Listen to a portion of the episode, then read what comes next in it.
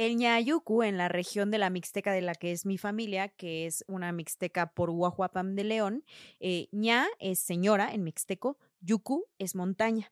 Entonces se, se sabe en los pueblos que es una presencia normalmente femenina de señora que habita la montaña. Y si tú vas a la montaña y pon tú, eh, le haces daño a la montaña, ella te puede llevar. O simplemente si tú andas por ahí a horas que no debes o por ahí, se te presenta. Me acuerdo mucho de una amiga que me contó una vez que una, una abuelita al momento de, de, pues, partir, ya estaba muy viejita, pues ya se estaban despidiendo de todos, y que ella le decía, este, abuelita, ¿qué ves? ¿No? Porque la abuelita ya estaba así como que en este momento de que, pues, está perdiendo la conciencia, ¿no? Y, y la abuelita le decía, veo a tal virgen, y le daba el nombre de una virgen. ¿Ustedes qué es a lo que más le tienen miedo? Al SAT. Sí. Satanás, al Al Satanás. La neta sí, o sea, eso, ah, como que ese es un miedo muy real, ¿no? O que Claro, a los vivos. a los, A los vivos, sí.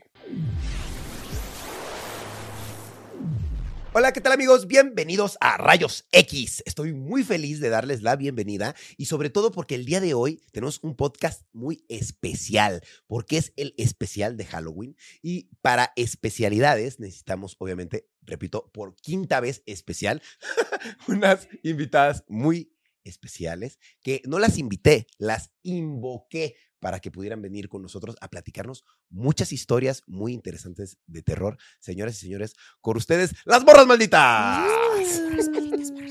Oye, yo estaba jugando a la Ouija y de repente aparecía aquí. Y yo, ah, ¿qué pedo? Yo estaba a punto de hacerme un café y de pronto dije, ¿qué pasó? Aparecí aquí con dos perritos muy hermosos. Muy bonito. Esa Muy parte Ah, sí. súper fábula. Qué Sí. padre invocación, ¿no? Que, te, que aparezcas eh, con los perritos abrazados. Sí, ¿no? de que, ah, Sí. perritos. Voy a subir fotos a mi Instagram para que vean que es real. O sea, yo de pronto ya estaba aquí con un perrito hermoso, perrita hermosa, gigante así.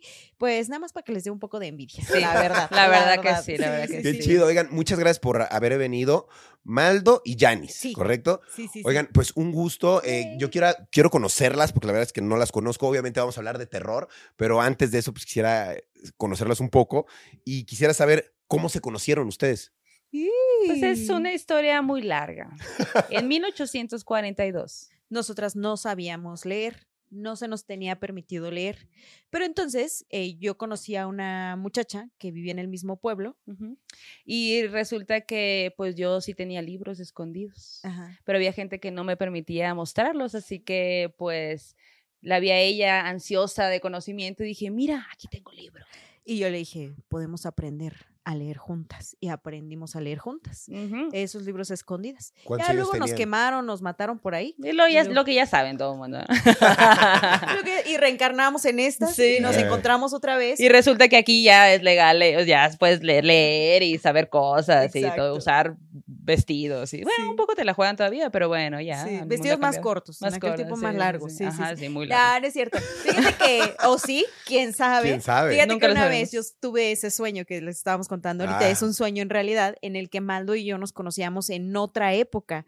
Era como en otro país, ¿no? Y éramos vecinas e íbamos en el sueño a un como granero a leer a escondidas. Entonces, como que hacíamos cosas de que, ay, qué chido esto, no sé qué. Eso era el sueño. Entonces le digo, güey, capaz que nos tocó en otra vida este. No, seguramente, por allá. ¿no? Sí, sí, Sí. sí. Sí y, a- ahora nos conocemos porque tenemos una amiga en común, que es la Zoe. Le Ujú. mandamos un abrazo a la Zoe. La gran Zoe. chef, gran chef, muy chingona. Y pues ellas son de Sonora, Maldo y Zoe son de Sonora. Zoe se vino a vivir a Ciudad de México, hizo su círculo de amigas en Ciudad de México y pues ahí caímos, Maldo y yo, y otras amigas muy chidas también. Y pues la Zoe decía, estoy harta de tener que contarle el chisme a una por separado. Voy a hacer un grupo de amigas y voy a hacer un WhatsApp en donde todas coincidamos y que nos reunamos a tomar vinito y a platicar. Entonces empezamos así a reunirnos, ¿no? Y, y de hecho todas estamos tatuadas. Tenemos una copita de vino que nos hizo la Ah, Maldo. Las Ujú. Une. Ajá, Nos une exacto. por sangre. Yo tengo la sangre de todas, porque como ya las tatué y luego me autotatué, Ah. pues ya. Trae una caguama en la Brujería. mano y Ah, así. una Y- bo- ah, una copa de vino. copa de vino. y una caguama. y pues así fue que nos conocimos. Y bueno, entre esas charlas con las amigas, que bueno, se hace de todo, se habla de desde cosas de amor, proyectos, planes, de Sí, lo es que como un círculo quieras, seguro, ¿no? pues, ¿no? De Ah, amistad. sí. Y está muy Mucha chela, mucho vinito, botana, hemos hecho hasta tamales. Ah, qué Entonces, chido. ajá, sí, no voy a hablar de mis tamales de Sí, aquella vez, porque pero, pero sí, hablamos de ese tipo de tamales, cosas. tortillas, todo hemos hecho en ese lugar. Todo, Ajá, ¿eh? sí, es cierto, carnes asadas. Carnes ¿no? Sí, asadas, viajes, brujerías, Ah, viajes, brujerías. todo. Sí. De todo, todo. de todo. El Gran caso- círculo. Sí, sí, sí. ¿Y cómo fue que empezó lo de las historias? A ver. Ah, bueno, pues resulta que era pandemia y eh, pues todo el mundo ahí sin poder salir, aburridísimos y todo. Entonces, eh, pues a mí siempre me han gustado las historias, me ha gustado mucho que me cuenten. Yo crecí con la mano peluda, yo crecí con todo esto, ¿no? Y pues Janice es de Oaxaca. Entonces, yo como buena norteña, sonorense y crecida en una familia muy, muy católica, pues eso era del diablo, ¿no? Entonces no era tan fácil como que de la nada te contaran una historia así, pero al final a mí me gustaba. Y entonces en pandemia, eh, pues yo de repente en una loquera de que, ay, tengo ganas de, de escuchar historias, ¿no? De escuchar una historia de terror, una historia de duendes. Y para entonces yo ya estaba tatuando, entonces ya Yanis y yo nos volvimos más cercanas porque pues Yanis me estuvo prestando su piel para yo practicar. Entonces como que... eh, Y hasta eh, la fecha, ¿eh? Y hasta la y hasta fecha. la fecha. Entonces, como que me, pues ya teníamos ahí una conversación abierta, pues, ¿no? Como que muy seguido. Y en una de esas, en una noche, yo le digo, oye, ¿tú tienes historias así como sobrenaturales, como, no sé, de un duende o algo? Y me dijo, sí. Entonces me empezó a mandar audios contándome esas historias. Y yo de, wow, no sé qué, porque eso es lo que me gusta las historias, que te vuelve como como si, no sé, como niñas chiquitas de wow, como la emoción de no puedo creer que eso haya pasado, no puedo creer que vieron esto, no puedo creer que ese ser exista. Y, y bajo eso mismo, como que yo, wow, qué cool.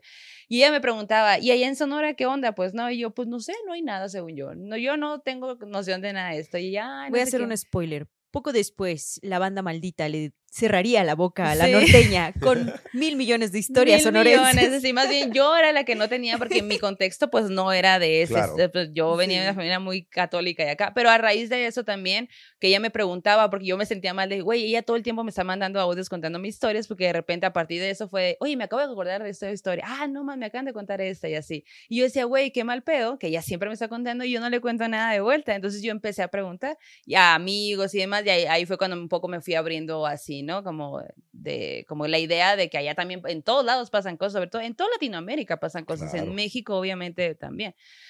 Y, y ya con esto fue, yo trabajo en producción, yo tengo muchos años trabajando en producción, yo tengo cámaras, tengo lentes, tengo algunas cosas, ¿no? Y estábamos en pandemia, entonces todo eso había parado, pues porque se supone que era un break de poquito. Y ya se la risita. Entonces, eh, oye, estaría padre, empezamos a platicar de, estaría padre hacer un podcast, ¿no? Como de este, ah, sí, estaría padre. Oye, pues estaría padre que alguien lo sacara, sí, estaría padre. Estaría padre que fueran de mujeres, porque pues no, No hay, hay esas mujeres, voces, ajá. ¿no? Vaya, Con mujeres hablando de esas historias, no, pues no había, ¿no? Sí, estaría padre. Y de pronto, oye, hay que hacerlo nosotras, ya, qué pedo, de que, bueno, pero pues nuestras vidas eran bien distintas, pues, ¿no? Janice es reportera, yo trabajaba en producción, yo estaba tatuando, estaba en maestría, estaba, o sea, era una cosa, pues, distinta. Y como que, ok, nos fuimos haciendo un breakcito, eh, hicimos una lluvia de ideas, como que cómo se pudiera llamar, cómo podría ser las secciones, cómo podría ser todo esto, ¿no? También con el conocimiento de ambas, el expertise de ambas en los trabajos que ya teníamos. Y, y ya, pues como que armamos, yo diseñé, bla, bla, bla, pero igual como que pues es un proyecto, ¿sabes? Es un proyecto que ahí va, que tú no sabes ni qué pedo, tú solo, ay, qué padre, por diversión, pues, ¿no? Ajá. Y la primera vez que nos juntamos a grabar, que fue debajo de mi escalera, así como a la Harry Potter. Porque era lo único para lo que nos alcanzaba a rentar. sí, eres que era el único espacio donde podíamos tener como que todo cerca y que, y que se viera tetricón, pues, ¿no? Mi casa es morada con negro y blanco, entonces como que de ahí tenía un poquito de sentido.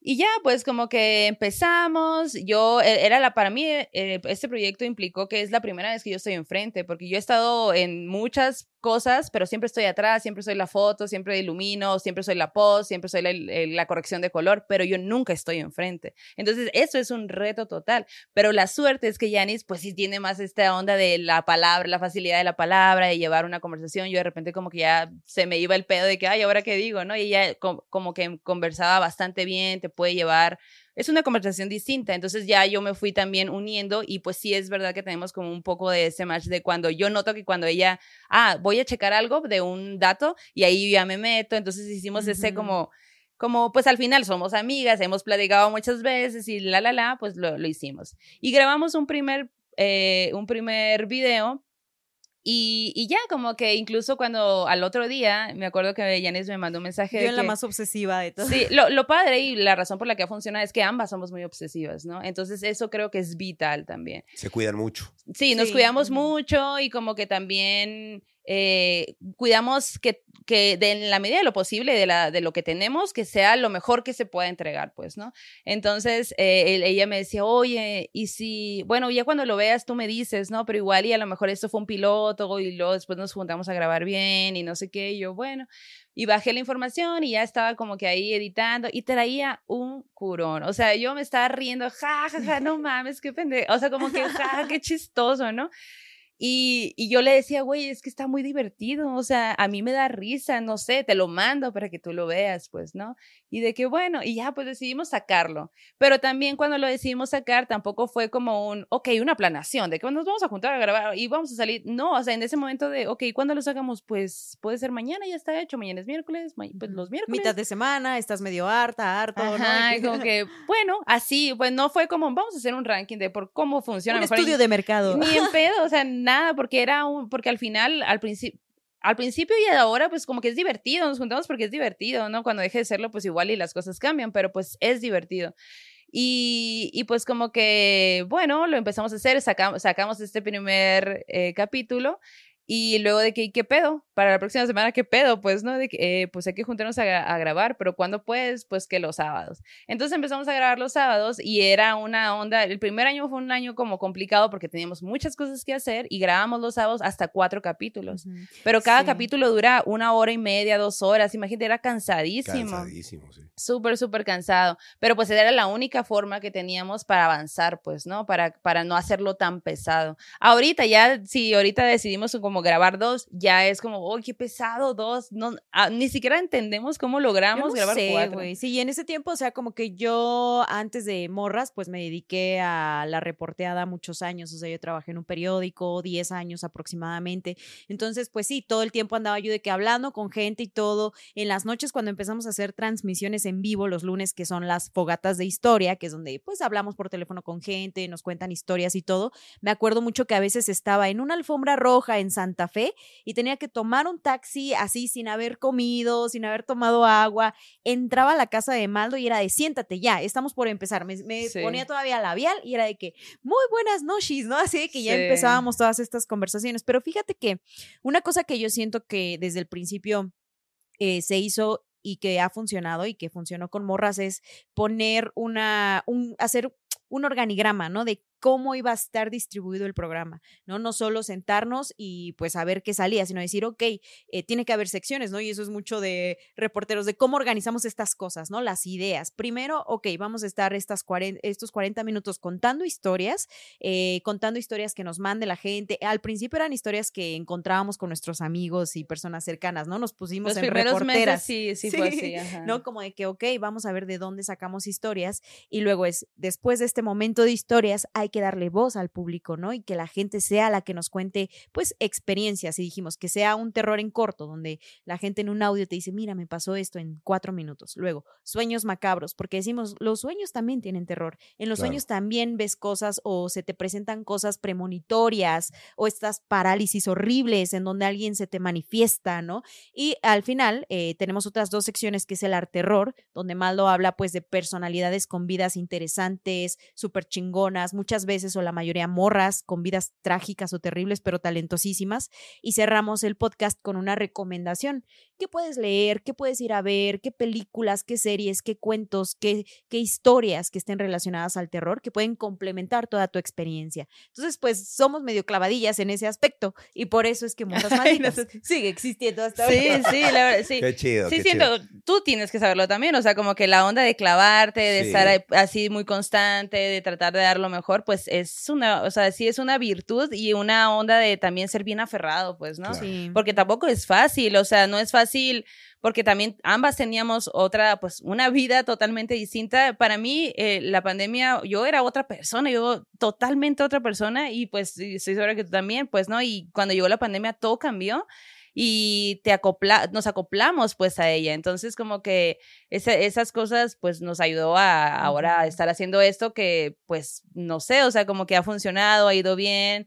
Eh, ya ahora ya no es necesario buscar historias, las historias llegan, pero llegan de que literal estás en el Uber y el, el el chofer te lo cuenta, ¿no? O sea, o te topa alguien de que te tengo que contar una historia y te la cuenta. Y tú, oh, no mames. Y ahora, pues, el correo está llenísimo de, de un montón de historias del tema que tú quieras. O sea, terror, pero de que posesiones, brujas, eh, tal y tal. O sea, es como una locura, pues, ¿no? Se, en México se, se habla mucho de terror. La gente acá en México o en Latinoamérica nos gusta mucho este tema y hay mucha gente latina, mexicana, que se fue a otros países Europa, Estados Unidos y no sé qué, y nos escribe, es que yo cuando las escucho me hacen sentir que estoy allá, que estoy en México, porque esto es nuestra raíz, pues, ¿no? Y es muy bonito. especialmente estas historias que sentimos que a la gente les gusta muchísimo, son estas historias que ocurren en los pueblos, justo por eso que dejaron, ¿no? Esta tierra de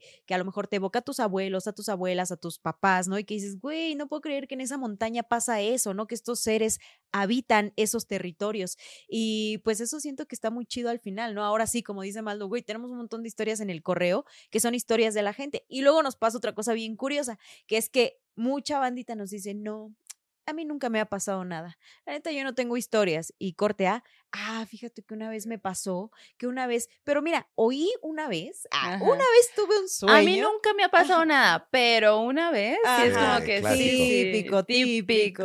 Y hasta nos da risa porque pues al final te cuentan cosas bien chidas y nosotros de que, Incluso la gente más escéptica, ¿no? No, yo no creo nada de eso, yo la ciencia y no sé qué, y pues nosotros también, o sea, no crean que nosotros de como que, ah, sí, todo esto, no hay que pensar en, no, no, también estamos muy conscientes de todo y como que no, no, yo, es que eso tiene sentido de, en esta forma, ¿no? Y, pero bueno, les voy a contar una vez que sí, como que siento que estuvo raro. Me acuerdo mucho del Danger. El Danger, el rapero. Él estaba pensando justo. justo. también, o sea, él no, no, no tiene este pensamiento, no cree nada. Y lo invitamos. Y luego él dijo, es que estaba pensando en qué les iba a contar. Y fíjense que una vez, y nos terminó contando como cuatro o cinco historias que, güey, venías diciendo que no tenías ni una, qué loco. Pero una bueno, que le pasó a él cuando era cuando era niña, en su casa. Vayan, vayan a ver eso. Está Sí, sí, Oigan, ¿y quién es la más miedosa de las dos? Se voltean a ver. yo. Yo siento que yo soy la más susceptible como que a mí si algo está pasando, a mí me toca. Siento que Maldo es más de, ok, yo estoy aquí, ¿no? Así como que lo puedo ver desde afuera, pero no voy a dejar envolverme por esta circunstancia, ¿no? Y yo soy más de, ¿qué está pasando? ¿Qué se está sintiendo? ¿Qué estoy sintiendo yo? Yo estoy sintiendo cositas, ¿no? Como de que baja la energía o cambia la energía, el clima, todo, ¿no? Es, últimamente lo he comprobado.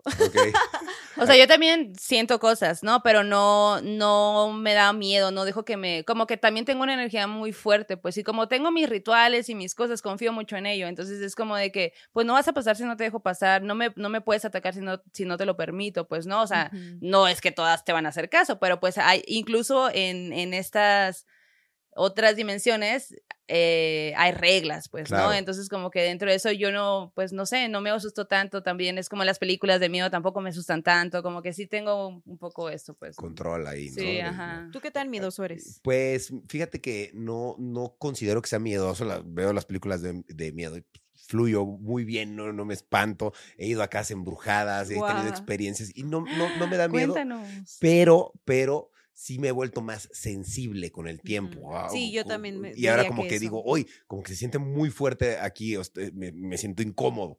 Es inevitable, ¿no? O sea, no Sí, cuando algo es, sí, cuando la tensión es mucha, obviamente la sientes, ¿no? Claro. Y, has sentido a veces que, no sé, después de que vas a una casa embrujada o algo, o a vivir algo en cierto lugar, te traes algo a casa y que tus perritos lo noten así como de que...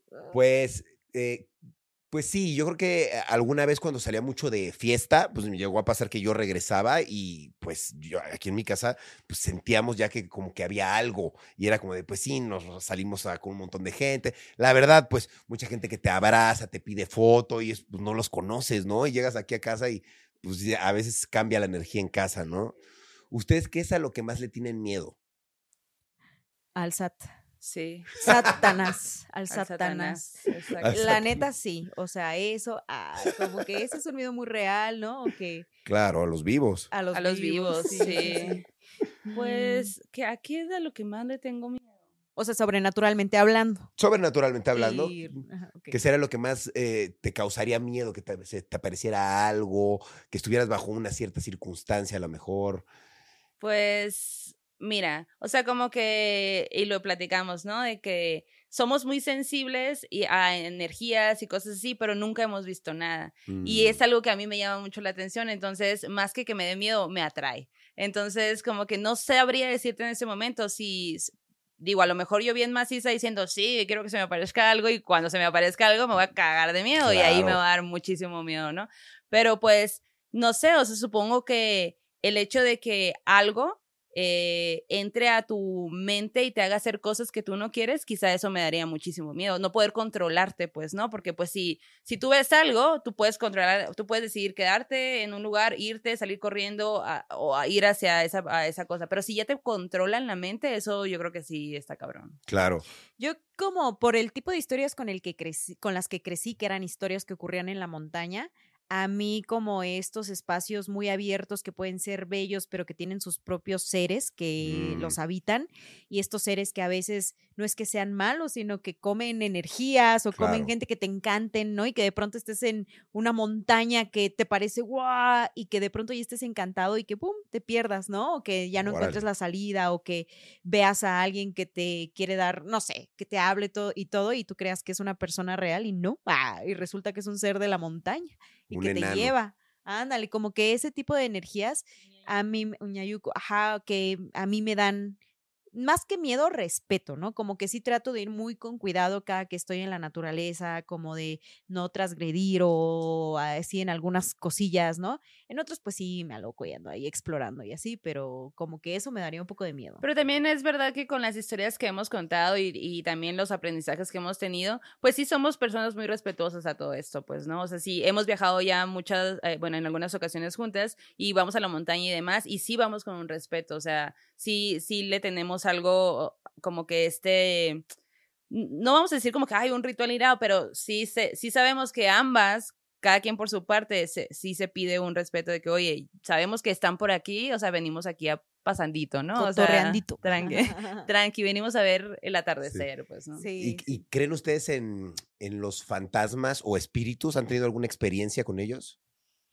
Tú con este, la mujer de las escaleras. Ah, bueno, eh, hay una, yo me mudé, ¿no? Eh, justo en, en este tiempo que hablamos de pandemia, me, me mudé y la casa es de dos pisos. Entonces, em, cuando yo llegué a esa casa, la casa era como muy oscura. No es que en sí la casa sea oscura, sino que se sentía muy pesada o como muy acá, ¿no? Y yo recuerdo que la primera vez que llegué a, la casa, cuando abrí la puerta, es como si algo me hubiera gritado, así como que se hubiera lanzado sobre mí. Y es algo que no es que haya visto, es una sensación simplemente. Y pues ya también había como mucha falla de, ele- de electricidad y todo, y como pues yo he trabajado mucho tiempo en producción, para mí todo es movible, para mí todo es cambiable, para todo, todo, ¿no? Entonces yo me puse ahí como a hacer algunas mejoras, pero siempre sentía que desde la escalera había algo, como en el descanso de la escalera antes de ya subir, ¿no? Y, pero pues, ¿cómo explicas eso, no? Es, es bien, ¿y cómo lo hablas? Yo nunca lo dije, yo nunca se lo dije a nadie, o sea, como que yo solo, era una sensación ahí. Y luego ahí en un momento, del- de, en una noche, yo como que tuve un ritualito ahí en la sala y desde la sala se ve ese espacio y yo todo el tiempo sentía que había algo, pero que caminaba desde el pasillo de la escalera hacia arriba, pero que se asomaba. Y era tétrico, y se asomaba y como que bajaba y me veía. Y es una sensación que estás todo el tiempo Te sientes observada. observada, Ajá. observada. Pero no hice nada más, o sea, como que yo mm, ahí terminé mi ritual. Y luego, eh, en otro momento, como que también yo soy muy de plantas, entonces quise poner una planta, se le cayó plaga. Y luego, este, pero yo no era como que le ponía una carga más negativa a esa. Yo intentaba que toda la casa, como que, ah, pues aquí voy a vivir, entonces ya la voy poniendo un poquito de lo mío, ¿no? En, en las escaleras tiene como foquitos abajo. Y yo ponía focos y se fundían, pero se fundían así de rápido como ni dos días, trup, y ya. Y yo dije, ah, que pues ha de haber algo de un cambio de electricidad, Sí, de sí, corriente. la- exacto. Por supuesto pensé en todo eso y, dije, pues, y ya dije, pues ya no lo voy a seguir intentando porque yo no sé arreglar esto, o sea, bueno. me cambio de casa. Solo por eso. Eh, mm, no me dude, no se me haría muy extraño que lo hiciera, pero bueno, entonces eh, eh, pasan estas cosas y demás. Viene mi hermano y acá es una cosa curiosa porque yo por morras me entero de que mi hermano la- toda la vida le han pasado cosas. Oh, Mi ¿no te hermano dicho con antes? jamás, jamás, jamás. o manches. sea, sí tenemos una diferencia de edad. Yo era muy niña y él ya era un adolescente. Y pues, Claro. bueno, hay una dinámica familiar de deporte en la casa donde él era, jugaba béisbol, yo jugaba, jugaba básquet. Entonces, no convivíamos tanto. Yo era una niña, entonces, X. Él ya cuando yo ya era relativamente grande, él se casa, se va y demás. Entonces, eh, ¿en qué momento hablas de estas cosas? Y ya a Claro. raíz de morras, él me dice, güey, mi hermana, y eh, que sí tiene un año de diferencia, como que cuéntale de la vez del duende. Entonces me empieza a contar de historias, de historias. Yo, ¿qué está pasando? Entonces ya me doy cuenta de que sí, sí existen esas historias en mi familia nuclear, pero pues que yo no me las sabía.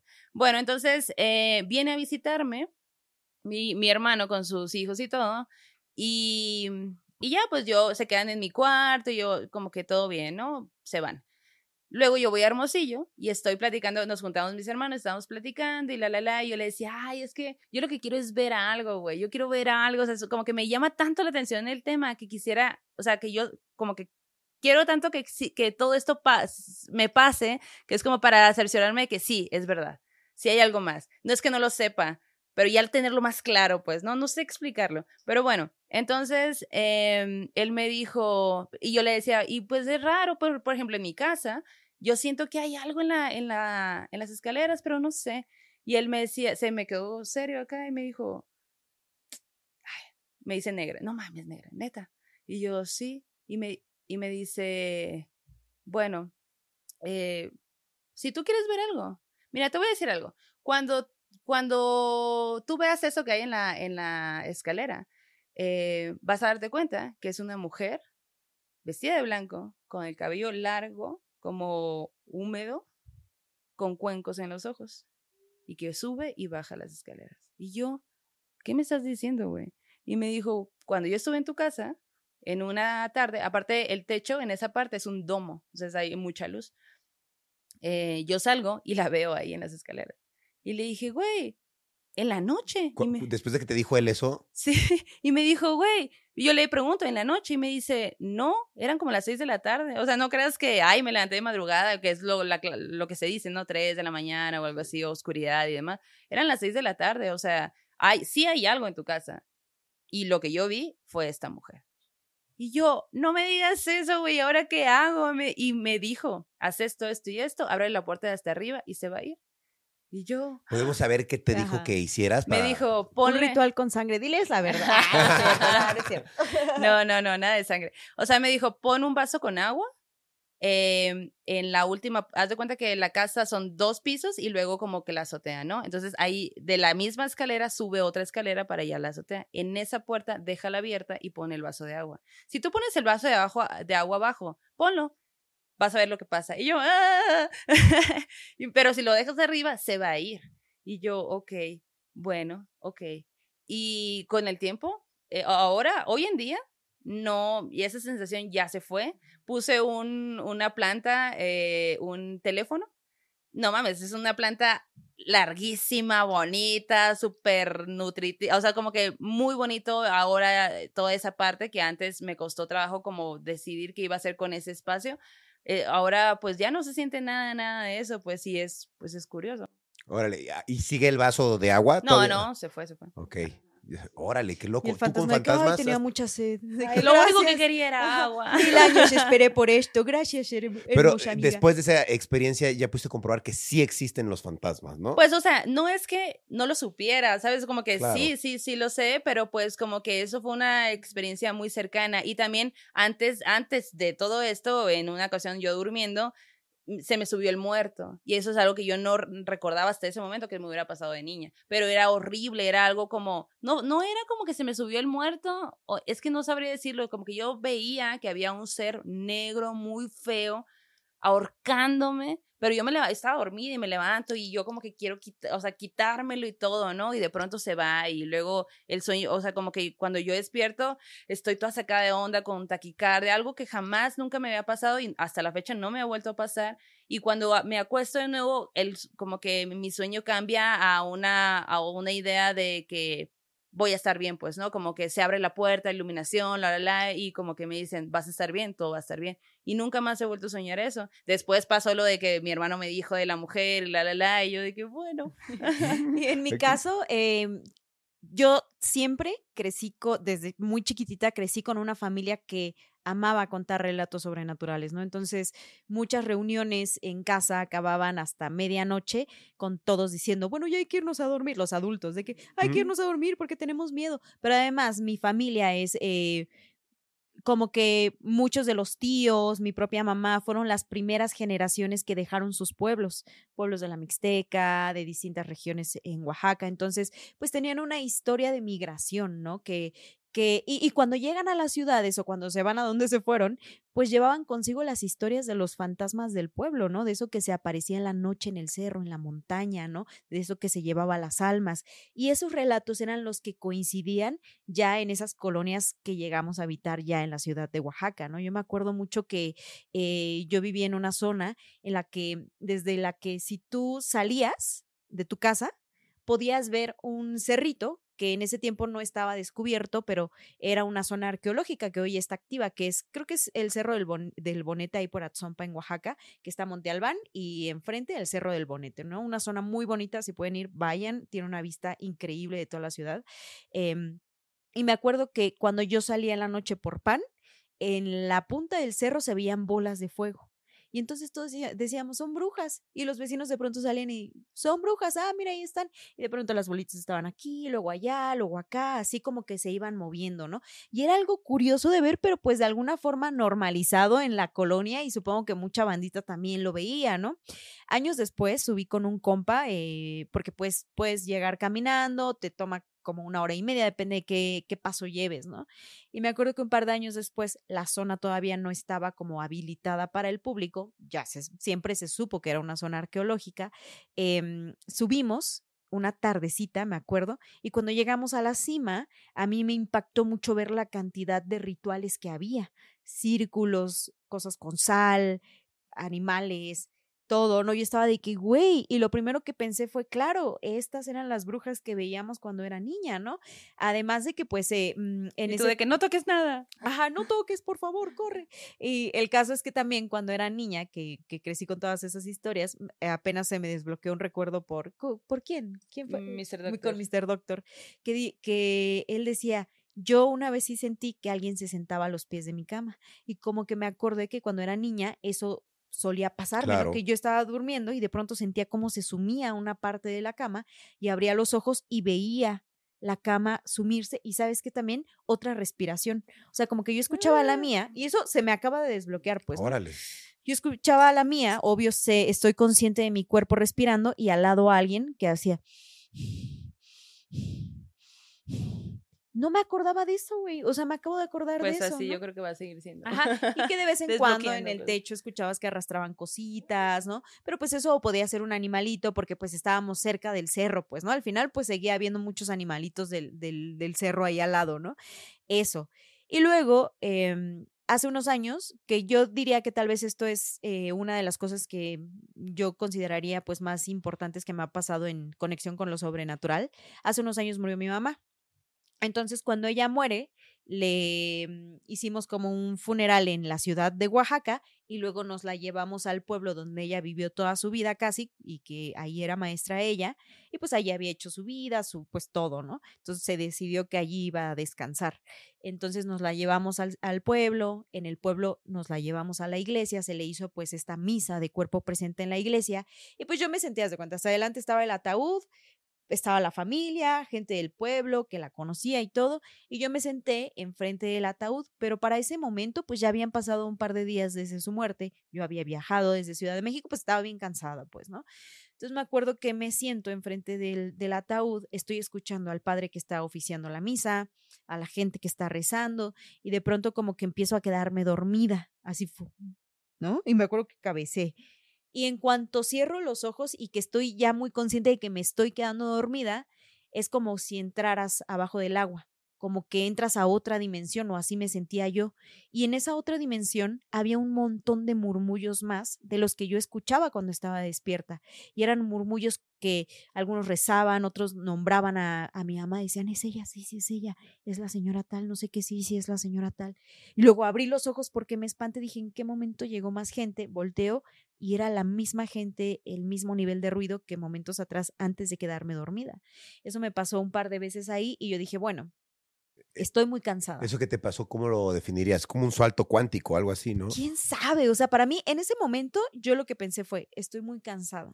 Estoy pasando por un momento horrible, pues, ¿no? Obvio, no estoy bien. Y ya nos fuimos a la casa, se hizo otro rezo ahí y ya luego al panteón. Y en la casa lo mismo exactamente, o sea, me quedaba dormida y cuando me quedaba dormida otra vez la muchedumbre hablando así, "Ah, es ella que no sé qué, no era feo, era como solo murmullos de más personas. Claro. Entonces como que pasó, eh, se enterró mi mamá, todo, y tiempo después y hasta hoy sigo pensando que lo que pasó fue lo siguiente, o sea, yo, yo estaba despierta y claro, te estoy viendo a ti, a él, a ella, y cuando me quedé dormida, pues lo que oí fue a la otra gente, pues dije, si nosotros los vivos estamos despidiendo a mi mamá, ¿por qué no los muertos la están recibiendo? También. Y estamos en este mismo lugar, solo que despierto o despierta no los oyes, ¿no? Y yo estaba por el agotamiento, pues conectada con otras sensaciones o como que el mismo sueño me llevó a otra dimensión donde podía escuchar lo otro, ¿no? Y me gusta pensar eso, pues, ¿no? Que que fue una forma de ser consciente de que a ella la, la estaban recibiendo Claro. también. Y mi mamá en vida tenía el don de oír cositas, ¿no? Siempre que alguien iba a morir, ella escuchaba una noche antes que murmuraban, así como de que afuera de su casa o a un lado de donde ella estaba, ¿no? Ella siempre nunca vio como tal, pero sí decía, no, ¿qué crees que me pasó anoche? Tal, tal, tal. Incluso cuando ah, muchos años antes fallece mi papá biológico, ella, cuando yo, yo le doy la noticia a ella, y ella así de que se impacta completamente me dice, ¿qué crees que anoche? cuando estaba ya por dormir, eh, no podía dormir porque estaba con como con una incertidumbre, ¿no? De que algo iba a pasar y cuando me quedaba dormida escuchaba que alguien hablaba afuera de la casa. Eso no te lo habías dicho, Guau. Guau. Cosas, eh, me traje unas exclusivas. Sí. Pero sí, ajá, como que ella me dijo, güey, por eso lo escuché seguramente, ¿no? Era el augurio de que algo iba a pasar. Entonces, a lo mejor sí está conectado de alguna forma. Claro, ¿no? y luego hace meses fuimos, nos llevó Ah, a, a Oaxaca justo a, a donde vivía su mamá. Y, y yo hasta hace bien poquito nos dijo que donde dormimos fue donde la, la velaron. Y yo de que. "Wow". ¿Y tú qué? ¿Dónde? Y también ahí pasó una cosa bien loca. Porque fuimos al panteón. A Amando le encantó el panteón. ¿Cómo describirías ese panteón, amiga? Pues es que imagínate que estás en un pueblito en Oaxaca que sube, que es así como entre montañas, ¿no? Incluso el área donde nos estábamos quedando era arriba de la montaña. Todo es verde, verde, verde. Muy bonito. Yo vengo del desierto, entonces para mí eso, lo verde es como, ah, como haría chiquita. Abrazando el ¡guau! pasto todo el Sí, tiempo. no, yo así vuelta loca. Y entonces eh, yo, yo tenía mucha esta onda de que, que me gustan los, los panteones y me, me gusta, entonces como que, a ver, ¿cómo será un panteón acá? Y íbamos saliendo, entonces tú a lo lejos ves que allá se ven la- las crucecitas y todo, pero es muy bonito. Para nada te da una sensación de panteón como en la ciudad, quizá, pues, ¿no? Ahí todo es verde. Incluso en, en, en la tumba de su mamá estaba un árbol gigante que había crecido así súper frondoso, como que, qué bonito que pasar el resto de ya de la eternidad, que tu cuerpo esté en un lugar donde ya la naturaleza Es uno contigo. es uno Ajá. contigo, o sea, y de verdad todas las tumbas, toda, todos, todo era muy bonito, todo tenía florecitas, verde, o sea, porque aparte es arriba de la montaña es muy, muy, de hecho incluso cuando estaba ahí, que yo no sabía que podía existir un, un lugar así, pensé, no mames, sí, o sea, yo nunca había pensado en la posibilidad de que cuando me muera me entierren, porque no, nunca había pensado en eso, y digo, güey, si me van a enterrar, que sea en un lugar así, ¿no? O sea, como que te vuelvas parte de la naturaleza, que eso sería, pues, lo ideal. Y bueno, estábamos ahí. Este, fuimos al panteón una mañana, lo exploramos y pues yo sí traía esta sensacioncita de qué loco que no está la mamá, ¿no? Que es la, anfri- la anfitriona normalmente cuando visita su casa o así que te hace de comer. Por ejemplo, cuando fuimos a Sonora, que tu mamá, ya hice Sí, buñuelos. mi mamá Ya más, hice 20 ajá. platillos, ¿no? Coman, coman. Y entonces, "Ah, está bien, ¿no? Y entonces cuando fuimos, yo sí tenía esta nostalgia, ¿no? De qué bonito hubiera sido si mi mamá estuviera, porque era bien chida también, ¿no? Como que tenía mucho el don de gente es ella, ¿no? Y como que estuve pensando mucho en ella. Fuimos al panteón ese día, íbamos con otra amiga, que es brujilla, este, la Dani, y ella dijo, hay que llevar copal. Hicimos como un ritual que yo nunca había hecho, pero se dio naturalmente. Entonces, y el, el panteón está como a cuatro minutos caminando de la casa. O sea, para ir al panteón pasas por la Sí, casa. sí. ¿no? Entonces, este, eh, llegamos al panteón, hicimos este ritual bonito y todo muy bello. Y esa noche eh, nos acostamos todas a dormir, íbamos varias amigas, había varias camas, y yo me dormí en una cama con mi hermanita. Esta cama daba a la puerta de la cabaña, porque imagínate que son cabañas largas de madera, pues, ¿no? Afuera todo lleno de neblina, todo húmedo, lluviosito, hermoso. em, Y yo que duendes, salgan. Ah, salgan, salgan. pan, hola, hola paneros, ¿dónde están? ¿No? Así, nos la pasamos tomando café, comiendo pan, así. Encabronadamente, así de verdad, se come demasiado pan y se Sí. toma demasiado café, pero riquísimo. 10 de 10. 10 Y ya cuando 10. nos dormimos, yo en la madrugada eh, me desperté, abrí los ojos, o sea, yo estaba acostada de una forma que viendo hacia mi derecha, eh, veía la entrada de la cabañita, ¿no? Entonces, cuando abro los ojos, ahí están prendidas las luces y como que yo veo enfrente de mí, estoy acostada, veo enfrente de mí y hay alguien parado viéndome.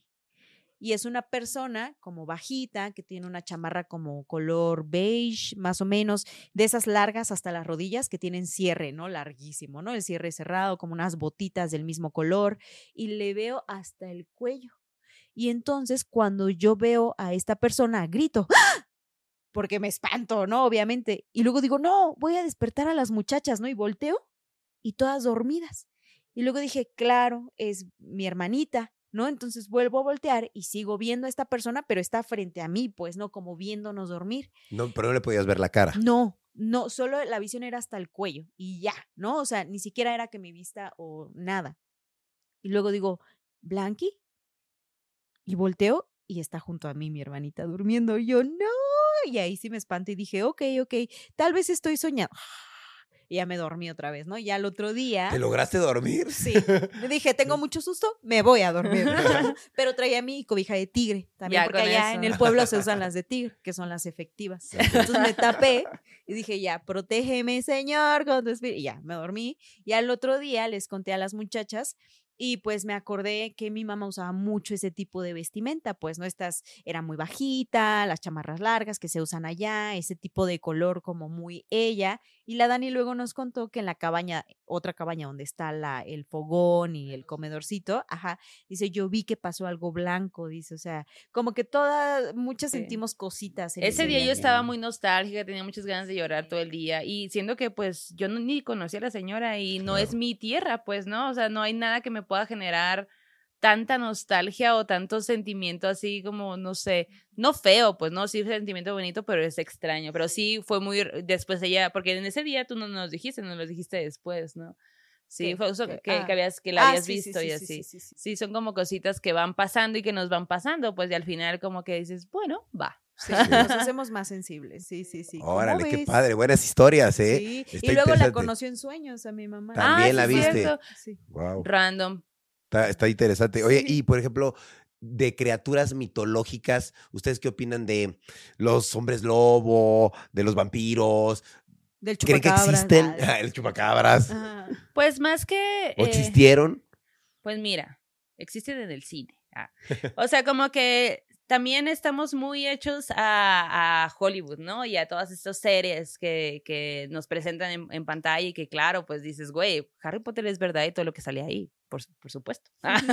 Pero, por ejemplo, ya acá, eh, y hablando sobre historias, pues hay muchos seres que no tienen esos nombres y que pertenecen más a esta tierra, ¿no? O sea, que como son Y que son monstruosos. monstruosos, ¿no? O sea, por ejemplo, yo nunca jamás en mi vida había escuchado la palabra ñayuco. Y resulta que hay seres que se llaman así en Oaxaca y que hay que tenerles un montón de respeto, pues, ¿no? Mm. Y, ¿Qué y- son? Perdón. El Ñayucu, en la región de la Mixteca de la que es mi familia, que es una Mixteca por Huajuapam de León, eh, Ña es señora en Mixteco, Yucu es montaña. Entonces se, se sabe en los pueblos que es una presencia normalmente femenina de señora que habita la montaña. Y si tú vas a la montaña y pon tú, eh, le haces daño a la montaña, ella te puede llevar. O simplemente si tú andas por ahí a horas que no debes o por ahí, se te presenta. Muchas veces como una mujer muy hermosa, como del pueblo, que te hace conversación y te quiere llevar a enseñarte un lugar.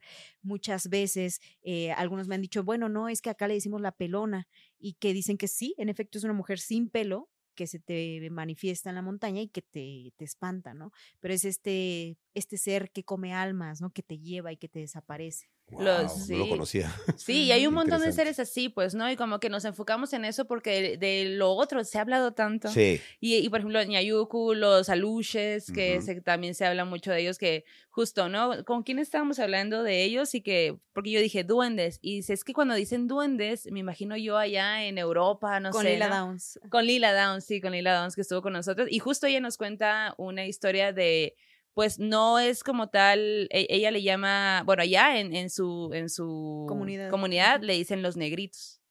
Entonces, son seres que se sabe que son chiquitos, eh, su piel es muy, es muy oscura y que va y que es, que es como el concepto de duende, pero es distinto, ¿no? Entonces, Mm. pero es más de esta tierra, pues de acá, de México. Entonces, sí hay varios, varios seres ahí que, que hemos sido descubierto o hemos como un poco vis- visibilizado, ¿no? Y resulta que no somos nosotras, sino que también hay un montón de gente, sí, cierto, a mí mi abuelo me contaba, mi Claro. mamá tiene esta historia, a mí me pasó una vez, entonces como que eso es lo bonito, recopilar, porque al final es cultura, pues, ¿no? Y a nosotros nos gusta, nos gusta mucho eso, nos gusta traer de nuevo esos nombres y que, y que vivan, ¿no? En este tiempo. O, por ejemplo, ¿has escuchado hablar de Tlacatecolotl? No, ¿qué es Tlacatecol? Tenemos una historia bien densa con este ser, que es un ser prehispánico. Tlaca- Tlacatecotl, ¿o cómo? Tlacatecolotl. Tlacatecotl. Colotl. La cagué al final. Tlac- Tlacatecotl. Lotl. Colotl. Corotl. Colotl. Corotl. Está Si difícil. usted ¿eh? lo puede pronunciar, se va a ganar un espanto a domicilio. si lo pronuncias tres veces, dicen que te acosa de por vida. Qué bueno que lo dije dos veces. Qué bueno que lo dijiste no mal, no es cierto. Miren, esta historia nos la mandó Clara eh, hace un tiempo. Nosotras cuando contamos las historias muchas veces son de cosas que pasan en la actualidad o en los pueblitos, pero esta es como una de las historias que a mí más me impactó porque tiene que ver con un ser prehispánico, que justo es como estos que dices, ¿no? Sí. Tenemos al hombre lobo, tenemos al chupacabras, pero ¿qué hay de esos seres prehispánicos que también aterraban o atemorizaban o a quienes se les tenía respeto? Y resulta que Tlacatecolotl es uno de ellos. Es un ser prehispánico que tiene cuerpo de hombre, pero tiene eh, alas y cabeza de búho. Entonces también como que las piernas las tiene de búho y tiene partes nada más del cuerpo como humano, como el nuestro. Qué Claro. loco, ¿no? Sí. Este ser, eh, cuando se te manifestaba o, se te, o tú le veías, anunciaba catástrofes, anunciaba cosas eh, difíciles que iban a pasar.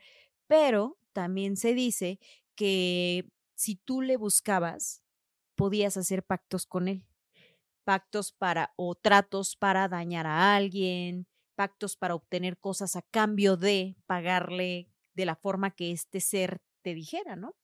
Y resulta que el tatarabuelo, esto comienza con el tatarabuelo de la morra que nos manda la historia. Y ella siempre advierte cuando, cuando comparte esto es, no estoy esperando que me crean.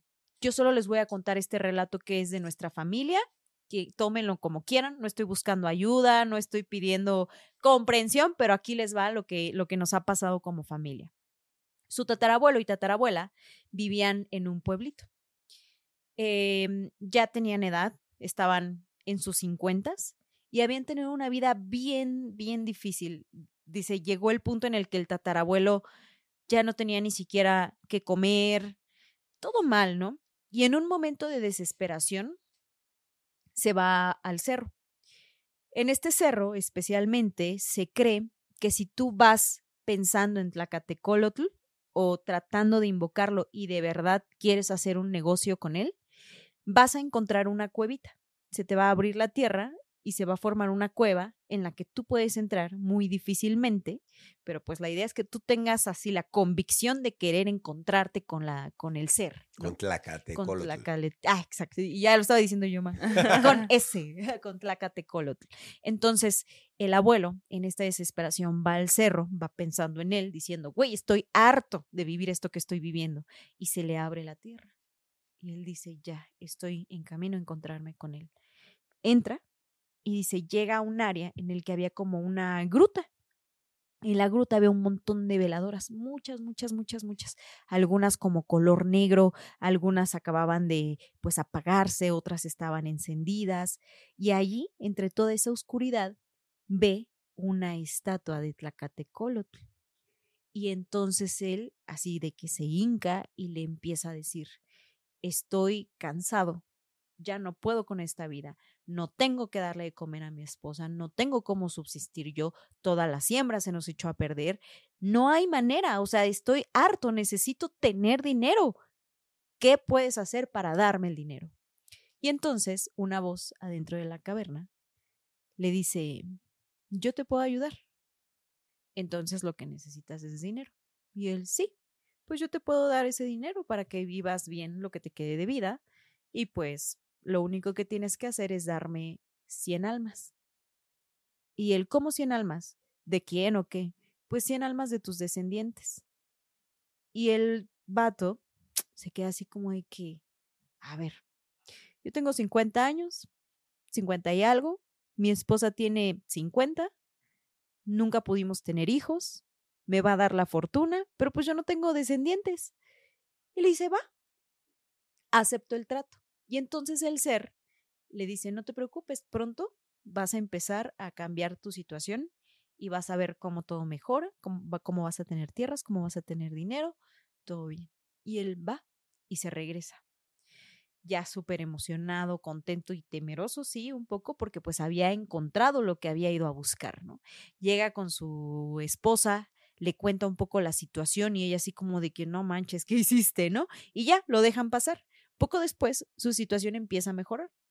Empieza a hacerse de terrenos, empieza a hacerse de fortuna, una fortuna que le cae como, ¿no? Como mágicamente, sobrenaturalmente. Y él pues muy confiado de que ya no iba a tener hijos, cuando a los meses su esposa le dice estoy embarazada. Y él, no manches, ¿cómo? Pues estoy embarazada. Bueno, pues que tienen seis hijos Después de los 50 años. después de los 50 años, lo cual pues había sido una sorpresa impactante para ellos dos porque ya no estaban en edad, pues, ¿no? Y uno de ellos, al segundo día de nacer, fallece.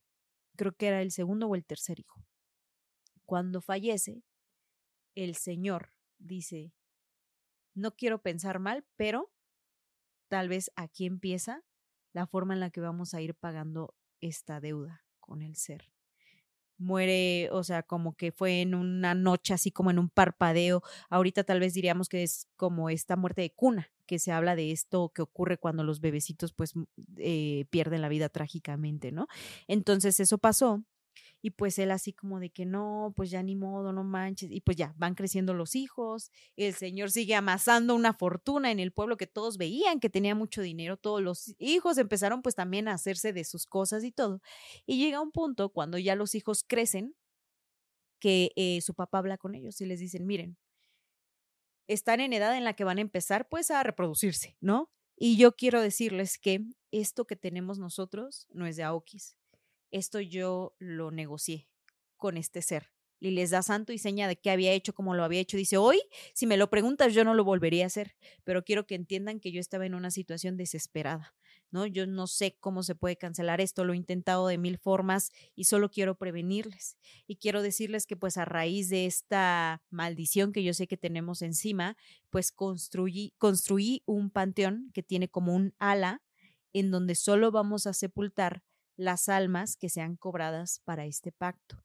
Porque lo que a mí se me dijo es que iban a ser 100 almas y seguramente ustedes cuando tengan hijos o hijas, uno o una de sus hijas va a morir porque se tiene que pagar sí o sí lo que se nos dio y no hay forma de regresarlo. Y todos, ¿cómo es posible? Que no sé qué. Pues se armó un alboroto ahí porque nadie lo podía creer. Y Pues muchos es que dijeron, también, no. Ajá, muchos dijeron, pues a lo mejor el abuelito pues ya anda, este, bueno, nuestro papá ya está pues aquí como que Abueleando. abueleando, pues, ¿no? Eh, no hay que creerle tanto, o sea, como que, pues nosotros tenemos tierra, pero se- es la tierra a la que se trabaja, es el ingreso de lo que, o sea, como que ellos buscándole la lógica a lo que tenían y diciendo, pues no, no vamos a pensar mal. Bueno, el abuelo de esta morra es el primer hijo que tuvo su tatarabuelo, ¿no? Entonces, este, dice, cuando mi abuelo se junta, él está como de que, pues no, no, no me va a pasar nada, yo estoy bien. Se junta con su esposa, se casan y todo. Y pues él en algún momento dice, ok, ¿qué puedo hacer yo para, si esta maldición es real, deshacerme de ella? Y lo que hace es que se va, trata de donar el dinero que tiene o que su papá le dejó a él, porque el, pap- el papá dividió toda la fortuna, le dijo a ti te toca tal, tal, tal, tal, ¿no? Entonces dijo, mi parte de la fortuna yo la voy a ir a llevar al panteón, a- perdón, a la iglesia, y que la iglesia pues la distribuya para lo que se necesita, para pues caridad, lo que tú quieras, ¿no? Entonces, habla con la iglesia y en la iglesia le dicen, sí, mira, vente tal día, hay que firmar unos papeles porque si no se va a creer que nosotros, o para evitar cualquier problema, ven a firmar cosas pues para que sea más legal el asunto. Y el abuelo dice, ok, va. Cuando iba caminando hacia la iglesia, una tarde ya decidido hacer todo esto y con eso pues tal vez romper esa maldición, lo alcanza un muchacho y le dice, oiga, su esposa tuvo un accidente. ¿Y el qué? Y pues se tiene que regresar a su casa y en la casa resulta que la esposa se había caído de las escaleras. Había tenido un accidente fatal y ese accidente pues la había llevado a la muerte. O sea, murió la esposa y la esposa estaba embarazada con eh, uno de sus hijos, ¿no? Entonces él así de que no puede ser, o sea, como que lo único que pensaba era, ¿qué tanto es real? O sea, si se supone que yo iba a hacer esto, pues para zafarme o como para tratar de limpiar un poco esta maldición que traemos encima, y pasa esto curiosamente el mismo día, el mismo momento, ¿qué puedo pensar yo, pues, no? La maldición de que, pues no, mi ciela, así no se rompe esto. Ajá, ¿qué creíste, tonto? ¿no? Entonces, pues él, súper espantado, hace todo el funeral de la esposa, ¿no? Como que dice, güey, pues voy a hacer una limpia en la casa, tratar de sanar también de esta pérdida que pues es súper dolorosa. Y días después, a que muere su esposa, que muere su primer bebé, eh, él empieza a escuchar ruidos en su casa. Y se había como que algo que, que trataba de hacerse notar para que yo lo escuchara o lo viera de reojo, cómo pasaba, como en la parte de arriba se escuchaba que corría alguien, cuando yo en realidad ya estaba solo en mi casa, me acababa de quedar solo. Y luego empezó a soñar que alguien le decía muy cerquita al oído, no te puedes librar de mí. Hagas lo que hagas, no te puedes librar de mí, no lo intentes. Y él cuando se despertaba era, ¿esto lo soñé o lo acabo de escuchar? Porque me parecía, le parecía como algo que de verdad había escuchado, ¿no? Y a lo mejor y sí, a lo mejor era este ser manifestándose y haciéndole notar que pues seguía allí. Bueno, el caso es que tiempo después, este señor se casa con una persona diferente. Dice, güey, el vato pensó, yo ya cumplí, yo ya pagué, quieras o no, lo que ni siquiera yo pacté, pero ya se me fue cobrado, no solo con mi hijo, sino con mi esposa. Se vuelve a juntar, se enamora, se casa con esta señora, tiene siete hijos y uno de ellos se muere al nacer. Entonces este señor dice, ¿cómo es posible que pues mi hijo otra vez hay uno otro, otra vez uno de mis hijos haya muerto, ¿no? Yo pensé que solo era uno por persona y resultó que no, o sea, como que se lo volvieron a cobrar. Y dice, güey, eso fue pasando no solo con mi abuelo, pasó con mis tíos, con mis tías, incluso tengo eh, parientes que las esposas de, de mis familiares que al saber de esta maldición han dicho no, yo no voy a tener hijos. O sea, si es esto lo que va a pasar y se me va a cobrar de esta forma, pues yo prefiero ni intentarlo. Y otras que dijeron, yo la eh, de por sí ya no quería tener, o sea, o no quería tener, nunca estuvo en mi plan, y se operan o se hacen, este, usan métodos anticonceptivos. Y dice, morras, todas las personas, todas las mujeres involucradas con esta familia, con todas las protecciones, han quedado embarazadas y han perdido esos bebés.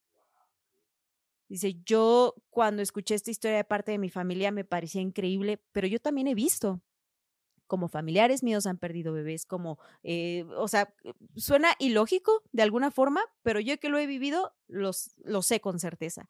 Y en ese panteón, en donde está apartada el ala de las almas de bebés, pues están un montón de crucecitas, dice que tiene un acceso un poco escondido en, el, en uno de los terrenos del abuelo, pues para que nadie que no sea de la familia pase a esa otra sección que representa pues todo el dolor de la familia. Y del otro lado, pues ya están los abuelos, tatarabuelos y así como la gente que va, que va muriendo, ¿no?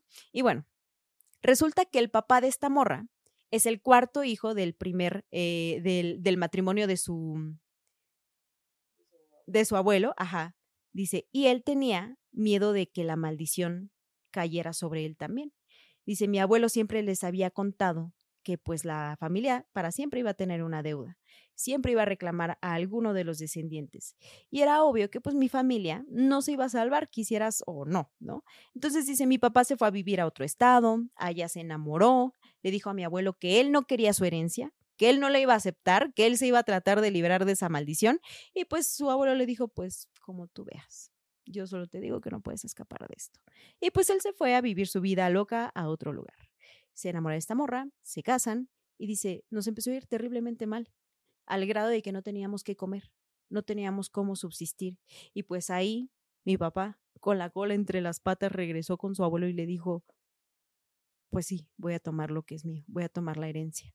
Pues agarra la herencia y pues su papá obviamente pues tuvo hijos y dice, ustedes se preguntarán cuál fue el alma que cobró en mi familia. Dice, en mi familia somos tres hermanas. Yo soy la segunda hija y si piensan cuál fue el alma que se cobró en mi generación, pues fue la de mi hermana gemela. Nadie esperaba que yo iba a tener una hermana gemela, pero al momento de nacer, los doctores dijeron, son dos. Pero una, eh, las dos nacieron por complicaciones en el embarazo, eh, nacieron inconscientes, pero una despertó y la otra ya no. La que despertó es la que nos manda la historia. ¿No? Entonces dice, la neta, morras, mi cumpleaños, dice, es el 28 de octubre. O sea, ¿no? Super bruja, ¿no? Sí. Ajá, mi cumpleaños es el 28 de octubre. Y en mis 21 años de vida, porque ella tiene 21 años, dice, no ha habido cumpleaños en el que yo no me sienta la persona más desafortunada del mundo, porque es horrible. Dice, desde que se dan las 12 de mi cumpleaños, ¿no? en la madrugada, empiezo a escuchar cosas, el ambiente en mi casa cambia, incluso dice, eh, se mueven cosas en mi habitación. Cuando intento dormir, tengo sueños muy lúcidos en los que ella, o sea, quien sería mi hermana, se hace presente y lo único que me dice es, feliz cumpleaños, debiste ser tú, debiste ser tú, debiste ser tú. Me lo repite, me lo repite, me lo repite y mi familia ha hecho de todo, limpias, eh, no sé, exorcismos en mi casa y eso solo se manifiesta ese día. Incluso en la entrada de mi casa mi mamá tiene una planta de ruda que es la pues la que usamos pues para, Para limpiar, cositas, sí. rituales y todo. Y cada año la ruda se muere. Amanece seca ese 28. La neta, dice, algunas veces ha sido más agresiva que otra. Cuando trato de ignorarla, se manifiesta con más fuerza, con más pesadez, hasta que otra vez dan las 12 del siguiente día, ¡pum! Eso se desvanece. Dice, yo no sé eh, cómo explicar esta parte porque siento que una, pues nosotros no tenemos la culpa, nosotros solo somos descendientes que alguien, además en un momento de desesperación, pues hizo este pacto, ¿no? Y por otro lado, dice, pues mi hermana, si ella fuera, ¿por qué me haría eso? Pues, ¿no? Porque alguien que tampoco, las dos no tuvimos la culpa de quién se quedaba Claro. y quién se moría.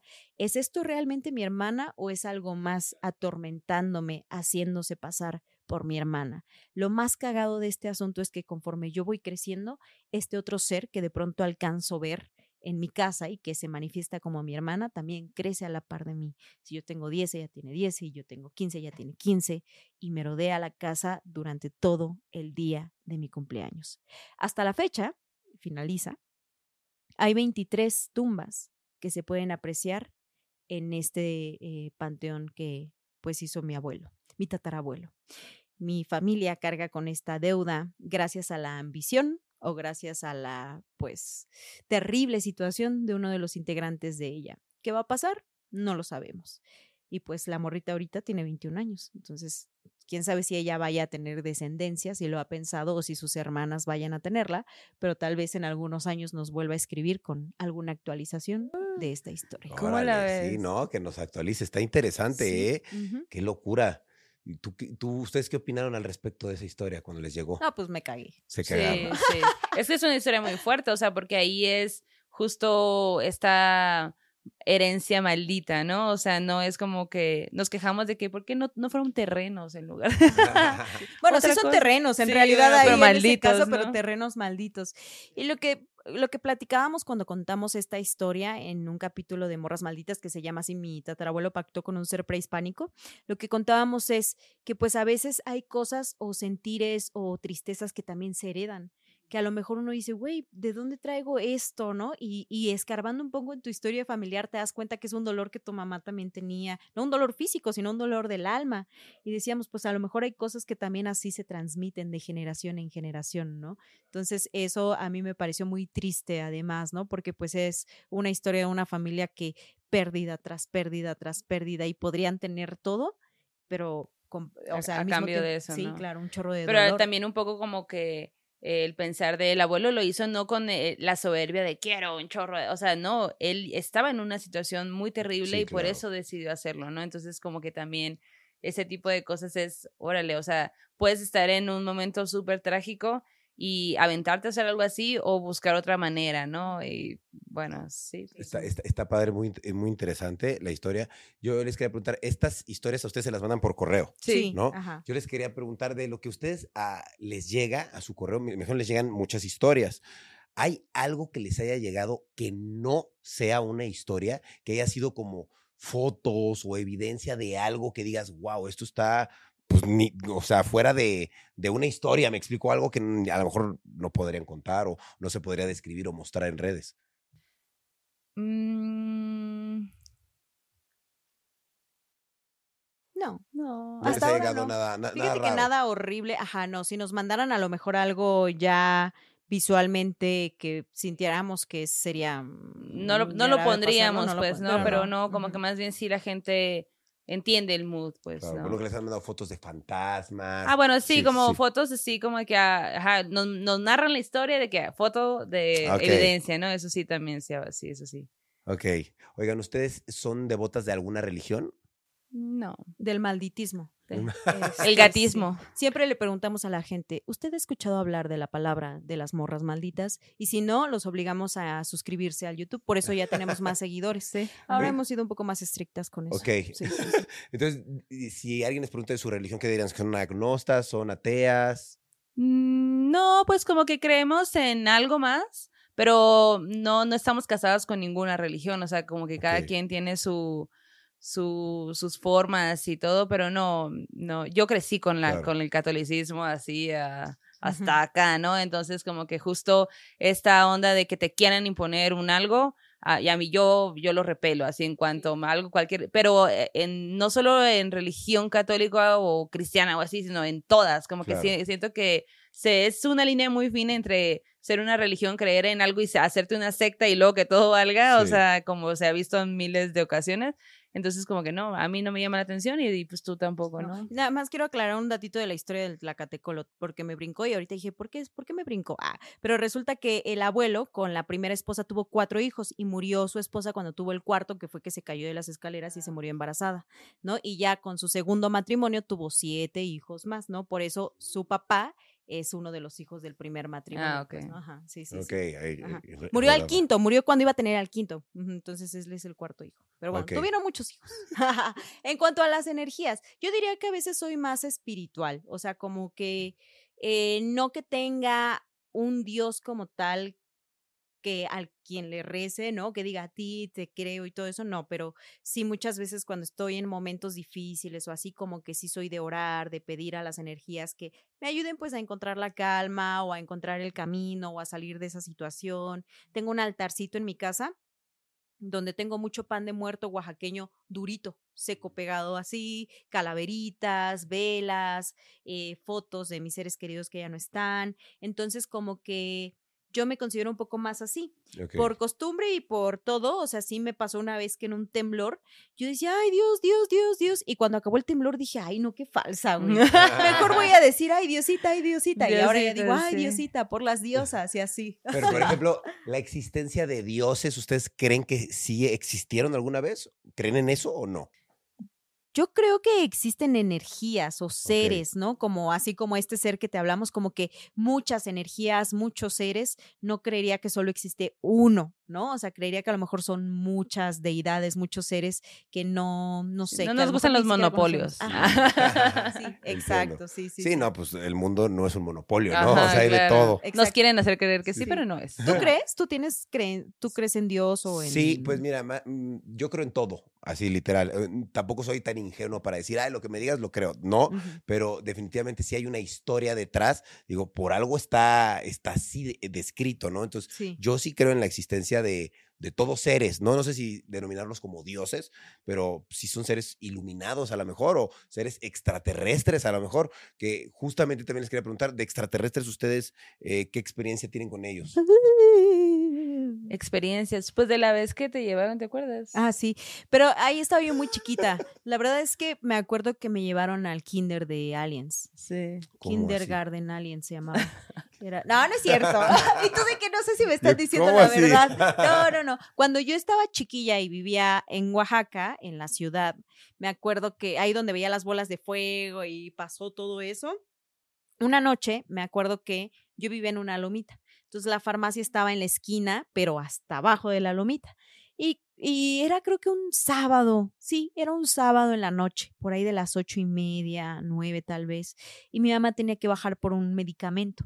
Entonces ahí pasaba que si estaba cerrada la farmacia, pues como ahí mismo vivían, les tocaba y ya salían, ¿no? Entonces me acuerdo que bajamos, ya estaba cerrado, a lo mejor era más tarde. Y cuando empezamos a subir, me acuerdo que arriba de nosotros, de nosotras pasó, era como, ven que cuando construyen hacen estas, estas varillas, que son como cuatro varillas que tienen como que los amarres para construir Ah, sí, sí. casas. Entonces vi una varilla como esas en el cielo gigante, pero tenía como que fuego en algunas partes. Y mi mamá también lo vio.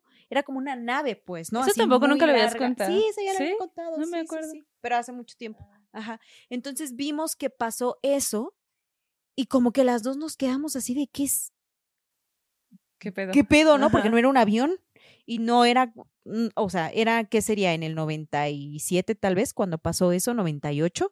Entonces mi mamá así como de que, ¡ay, qué miedo! Y ya nos subimos rápido a la casa, nos metimos y todo. Y ya me acuerdo que al otro día buscó ella en el periódico, porque no era como de que voy a googlear qué pasó, pues no, ¿no? Este, buscó en el periódico, en la radio, pero no recuerdo que hayamos encontrado que alguien más habló de eso. Y pues esa cosa pasó por estas zonas arqueológicas que es Monte Albán y Atzompa, y pues eso es como lo más impactante que yo diría que he visto, pues, ¿no? Que, que tengo como en la memoria que era gigantesco, pues, ¿no? Que no era un avión y que me pareció muy raro. Ok, ¿tú alguna experiencia con...? No, Lo no. de ¿No? la lluvia de... Ah, bueno. Ah, ¿cuál bueno, algo tranquilo. Ya me acordé. Pero bueno, es como esas cosas que vives y que no sabes bien qué fue lo que pasó. Eh, por el, igual y un poco por el estado en el que estabas, ¿no? O sea, como que pues estaba más morra, en Hermosillo, y recuerdo que estaba nublado, estaba muy nublado, y estaba con unos compis, y estábamos como en un, en un terreno baldío, entonces como que estábamos como que acostados, y era, ya estaba oscuro, ¿no? Muy noche. Y me acuerdo que eh, estábamos acostados y de pronto las nubes como si se empezaran a mover y, te dejaban ver algo del cielo. Y eran un montón de lucecitas, muchas, muchas que iban hacia un lugar. Y luego se tapaba de nuevo eh, por las nubes y ya no veías. Y luego otra vez. Entonces, pero luego ya- como que yo me acuerdo que dije, ¿qué es eso? Y todos nos quedamos callados viendo, ¿no? Porque era tan, era demasiado impactante porque eran muchas. Y luego se vuelve a destapar y entonces refleja estrellas. Y, y entonces para nosotros fue, ah, eran estrellas. Pero realmente las que veíamos eran pues dos, tres, cuatro, ¿no? Que te alcances a ver. Pero lo que habíamos visto eran muchas, muchas. Entonces es algo que, que pasó y que estuvo raro y que al final de- definimos, eran estrellas. Siempre fueron Algo estrellas. tranqui. Algo, ajá. Y, y nunca más, mm, no fue algo que me, que yo estuviera pensando, ¿no? En algún capítulo que hablamos de ese tema, creo que con Fepo, recordé por una historia que él contó y dije, a mí una vez me pasó esto, pero yo me quedé con la idea de que eran estrellas, pues no, no lo sé. Y un poco él como que me dio ahí una teoría de que la, la, la, la, la, y yo, sí, tiene sentido, ok, entonces a lo mejor sí era eso, pues. Pero fuera de eso, nunca más me he visto nada. Ujú. Ok. Oye, ¿y tú has sido abducido alguna vez? No, no, no, no, no. ¿Cómo lo sabrías? Así Sí, sí. como, Sería este, difícil, ¿Cómo romper el hielo con la gente? ¿A ti te han ¿Te han abducido? abducido? ¿Ves gente muerta? No, pero la verdad he visto, he visto seres que estoy seguro que no son terrenales. Creo que son seres interestelares por su forma física y por su por la sensación que me dan. O sea, siento, yo siento que he sentido estos seres que tú dices que denominas como pequeños, ¿no? Como los duendes.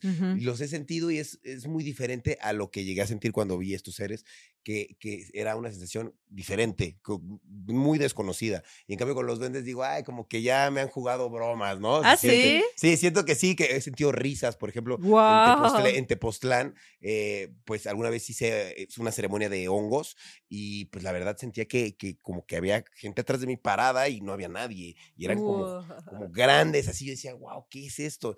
Pues eran seres. Tus ¿no? guardianes. Tus Pues, guardianes. Esos eran también mis guardianes. Sí, de cuida a este muchacho porque no. Ahí anda no, no, no sea loqueando, loca chingada ahí. madre. Estoy, y, conversación entre guardianes. Estoy bien cansado de este güey. ¿no? Todo el tiempo hace ¿Cómo lo es tu mismo. protegida? Qué- No, la qué mía es muy tranqui, que no sé qué ¿Qué imagínate. dirán de Sí. ti? Sí. Sí, oye, fíjate que ahorita que decías esto de estas eh, deidades o dioses o así, me acuerdo mucho de una amiga que me contó una vez que una, una abuelita al momento de, de pues partir, ya estaba muy viejita, pues ya se estaban despidiendo de todos, y que ella le decía, este, abuelita, ¿qué ves? ¿No? Porque la abuelita ya estaba así como que en este momento de que pues está perdiendo la conciencia, ¿no? Y, y la abuelita le decía, veo a tal virgen, y le daba el nombre de una virgen. Le decía, ahí hay un camino de rosas y ella me está hablando. Y le describía, ¿y qué más hay? No, pues mira, por allá está Buda, por allá, así. Dijo, güey, esto es un como terreno donde están Todo todas las deidades, todos en los Una que gran se cree, ajá, están allí. Y yo me estoy yendo en el camino de ella, ¿no? Entonces lo que me decía mi amiga es, a lo mejor cada quien se va con su deidad favorita, ¿no? Por eso al También. finalizar de morra siempre decimos, vaya con su dios, diosa, dioses de preferencia o seres de preferencia que está que la red ha terminado, ¿no? Pero me, me gustó mucho eso porque digo, qué chido que si tú de verdad tienes una fe en vida y pues cuando mueres puedes encontrar a esa deidad, Que pues te hizo sentir bien, ¿no? Sí, Ajá. claro. Es válido, siento, ¿no? Por ejemplo, ahorita que estás platicando eso, yo les quería preguntar, ¿ustedes qué creen que pasa después de la muerte? Que te recoge tu mamá y... Ah, sí, yo siempre digo eso, que a mí Ah. me gustaría que cuando yo me muera, y hasta me han hecho ilustraciones de eso, que una vez sea yo otra vez en versión chiquita y que sea como cuando sales de la escuela, ¿no? Y tu mamá te está esperando en la, en la puerta y tú de que mamá, mamá, ya salí, ya acabó la clase, la clase llamada vida, ¿no? Y que mi mamá me diga, ¿cómo te fue? Cuéntame todo el chisme, así que Ah, viviste, que experimentaste. Ajá. Ajá, y si tienes perritos, perritos, gatitos, que te esperen ahí También, también, y que te vayas a un fiestongo donde pues tú cuentas la crónica de tu vida, ¿no? Y Con a lo los Beatles de fondo. Ándale. Y a lo mejor y con suerte en algún momento te toca volver a vivir en otra historia, en otro contexto y pues ya, ¿no? O sea, cierras ese ciclo. A mí me gusta pensar Qué eso. bueno, está, sí. está bonito ese está muy pensamiento. Sí, sí, la sí. neta. ¿Tú qué piensas? ¿A ti te gustaría reencarnar, encontrarte, que viniera alguien por ti, tu ser Pues mira, yo, yo creo que no me gustaría reencarnar, creo que estaría bueno salirse del círculo de reencarnación, aprender lo que se tiene que aprender y pues trascender, ¿no? Me gustaría. Eh, ¿Qué hay? Pues bueno, yo creo que hay, hay, por decirlo de otra manera, hay otra vida, por decirlo así. Sé que no es vida porque no se podría decir así, ¿no? Pero hay otra existencia, ¿no? En otro plano donde pues están todas estas energías que han a lo mejor existido en, en esta tercera dimensión, digamos, pero en otras dimensiones, pues hay muchas energías más de que tienen conciencia propia, ¿no? Y no convivimos Sí. con ellas. Entonces, creo que pues hay un mundo literal que desconocemos totalmente. ¿Hay alguien con quien te gustaría encontrarte en el, en Pues, el más allá? Pues aún no. Este, tengo un par de amigos que a lo mejor han fallecido, que me gustaría saludarlos. Eh, mi padre también, por supuesto, me gustaría verlo, pero pues todavía no. ¿Era, era regañón tu papá o era buen pedo? ¿Cómo era su carácter? Pues Michi Micha tenía sus ratos, pero en general era buena, buena chava, ¿Cómo te decía de cariño? Pues mocoso. Imagínate que te diga, ¿qué pedo, mocoso? ¿Te ¿Qué imaginas? pasó? ¿Qué pasó? ¿No? ya llegaste. Y tú Ya Pues sí. aquí ando. Oigan, yo, yo sé que a ustedes les encanta contar historias y quería que me contaran individualmente cada una qué es lo más tenebroso que, que han pasado ustedes, que han vivido.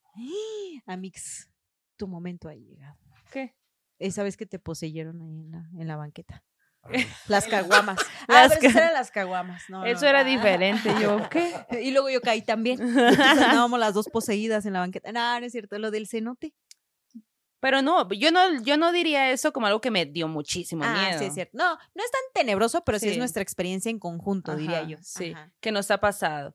Eh, no sé si, pero si quieres, con- o sea, si quieres que hablemos de una historia que nos diera muchísimo miedo, por ejemplo, como que el tema de que te hagan una, una brujería, por ejemplo.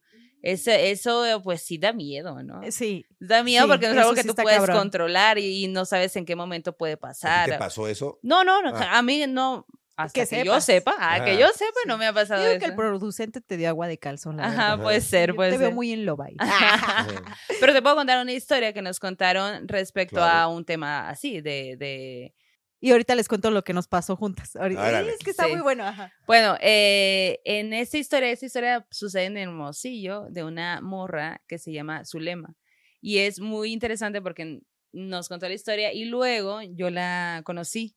Entonces me la vuelve a contar y, y está, está locochona. Porque dice ella que ella hace muchos años, pues bueno, estaba casada, ¿no? Y tenía dos hijas, una niña de cinco años y una bebecita. Entonces, eh, en algún punto, como que hubo fricción ahí con su esposo y decidieron separarse un tiempo. Y, pero pues pasando el rato, ya como que dijeron, oye, pues hay que hablar, bla, bla, bla, y solucionaron la situación y como que todo bien. Y dice, la verdad es que volvimos y todo iba bien, familia, hacíamos cosas juntos, todo chilo. Y lo que pasa es que a, a raíz, como que hubo un momento donde empezó a haber situaciones extrañas, o sea, como que en la casa, por ejemplo, ellos eh, coleccionan carritos. Entonces, si un carro se cae, que está en un stand, se cae, pues por, por física se cae- cae hacia abajo y a lo mejor por las rueditas avanza un poquito, pero de pronto estaban en otro lado, bien diferente, escuchaban ruidos muy fuertes, en la cocina había mucho movimiento. Ella, eh, como es una persona muy católica, guarda agua bendita en una botella así de, de refresco grande, ¿no? Típico de las abuelitas y las mamás. Sí, de antes. las, ajá, de- ajá, entonces como que ella decía, yo tenía esta botella con agua bendita, pero el agua bendita, no, o sea, no, no era una botella llena, estaba como que así en un, no sé, un poquito, pues, ¿no?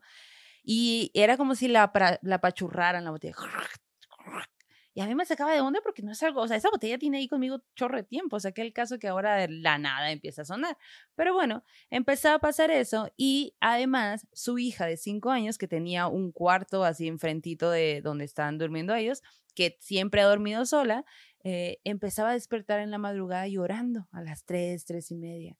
Ah, gritaba y pues nos sacaba de onda y todo. Un poco yo pensaba que era a lo mejor celos, porque pues ya teníamos a la bebé, tenía un año y tenía pues todo ese año durmiendo en nuestro cuarto. A lo mejor es un poco por ahí, pues, ¿no? Ella pensaba. Y cuenta que em, en una ocasión era de noche y ella estaba dormida y se despierta porque siente que su esposo se despierta. Lo ve y él se para a, a- o sea, se despierta él y en ese momento llora la niña que, que la ve desde su cuarto, se para por ella, la agarra y la trae a la cama junto con ella, pues, ¿no? Y ella le dice, ¿qué onda? Porque como que ya había habido un acuerdo de que, no, pues es que hay que dejarla, pues, ¿no? Que llore porque si no se va a acostumbrar y son celos, la, la, la. Entonces como que ella le dice, ¿qué onda? Y le dice, no, nada. Y la acuesta ahí, ¿no? Y ya, pero lo nota raro. No, no pasó nada, no pasó nada. Ok. A la mañana siguiente nos dice, pues yo estaba ahí de que, o sea, haciendo desayuno y todo, y yo lo veo a él raro. Y él me dice, ¿sabes qué? Vamos con doña Vicky. Doña Vicky era como la bruja de, de esa área, ¿no? Y dice, pues, ok, yo a la señora nunca la, la conocí ni nada. Yo sabía que ellos, la familia de él, conocía a doña Vicky porque pues como que ahí limpias y cualquier cosa, ¿no? Pero pues ella, muy católica y todo, pues no, no tenía nada que ver con esos temas. Pero ¿por qué le dice? Y le cuenta, fíjate que anoche en la, pues yo estaba dormida y dormido y me desperté de la nada. Y lo primero que hago es abrir los ojos y me siento y me doy cuenta, o sea, veo hacia, hacia donde está la puerta del cuarto de la niña y yo veo una sombra de un hombre que se lanza a su cama y en eso ella llora. Entonces yo, pues imagínate, papá, que te pase eso, pues corres al cuarto a salvar a tu hija y que cuando prende la luz, pues no había nadie. Y ella sí dice, yo sí recuerdo que cuando él se fue al, cuarto como prendió y como que un poco buscó así, abrió el closet, lo que tú quieras. Y que no había nada, ¿no? Entonces dice, se me hace raro, hay que ir con doña Vicky. Y ella, pues, yo no creía, o sea, yo no, pues, bueno, vamos, pues, o sea, ok, no perdemos nada, ¿no? O sea, vamos. Ok. Entonces, eh, que dice, esto era una cosa que estaba sucediendo nosotros, o sea, yo, mi esposo y mis hijas con las niñas y ya no era algo que le dijimos a nadie más, nada, o sea, agarramos todo, a las niñas y nos fuimos con doña Vicky. Y cuando llegamos, doña Vicky pues nos recibió y todo, pero doña Vicky empezó a platicar con la niña, con la niña de cinco años. Y cuenta que le, estaba, le preguntaba cosas como, ¿cómo estás? ¿Cómo te llamas? O sea, cosas, nada así súper fuerte, tétrico, como que nada más una conversación casual, así. Y que eh, doña Vicky voltea con ella y le dice, voy a empezarle a hacer la limpia. Y ella dice, yo, yo ni yo, ni mi esposo, ni nadie le dijimos a quién llevábamos, pues. Nosotros ni siquiera sabíamos cuál era el pedo, pues. Nomás fuimos para ver que esta persona nos dijera qué onda. Y ella decidió hacerle la limpia a la niña. Entonces me dijo, porque no está pudiendo dormir, ¿verdad? Pero nadie, no le habíamos dicho nada, pues entonces a mí me sacó mucho de onda. Le dije, pues sí, no está pudiendo dormir. Y de que, ok, bueno, le voy a hacer la limpia. Entonces empieza a hacerle la limpia y que bla, bla, bla, y, luego le pasa el huevito a la niña y demás. Y cuando rompe el huevo, en el vaso ve que hay como dos bolitas chiquitas y una mucho más grande. Entonces dice, sí hay algo en tu casa, por eso no duerme y por eso hay tantos sonidos, ¿no? Pero como afirmando, pues, ¿no? Algo que ni siquiera le habían dicho. Y ella dice, pues sí, ok, ok, todo bien, o sea, lo vamos a sacar.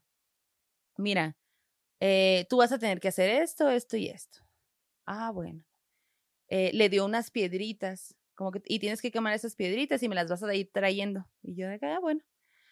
Pues bueno, regresan a la casa. Ella dice que comienza a hacer esto que, le, que esta señora le dijo, ¿no, doña Vicky? Una de las cosas que le había pedido era que limpiara la casa de, de digamos, de adentro hacia afuera. ¿Sabes? Como que todo lo va sacando, nada que a los lados, o sea, todo hacia afuera, ¿no?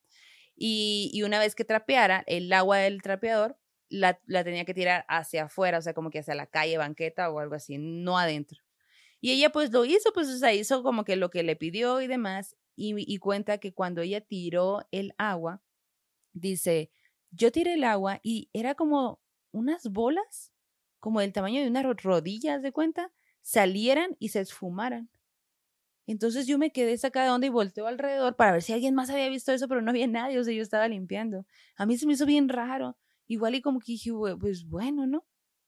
Bueno, pues resulta que para entonces también lo que empezaba a pasar es que la casa se volvía muy fría, incluso como que sus familiares y demás ya no iban a visitarlos porque pues como que ellos sentían, después le contaron que el ambiente era muy tenso y que y, cuando llegaba alguien siempre era el comentario de ¿por qué está haciendo tanto frío? ¿Por qué tanto frío? Bájale al lado, o sea, como que para el aire, pues no, en Sonora hace demasiado calor y toda la gente tiene aire. Entonces como que pero ella decía, pues es que sabe, o sea, sí era verdad, sí era verdad que de la nada el clima de la casa había cambiado y había empezaba a pasar cosas raras. Pero bueno, fueron de nuevo con doña Vicky y, y le dice, bueno, ya sacamos a dos, ¿verdad?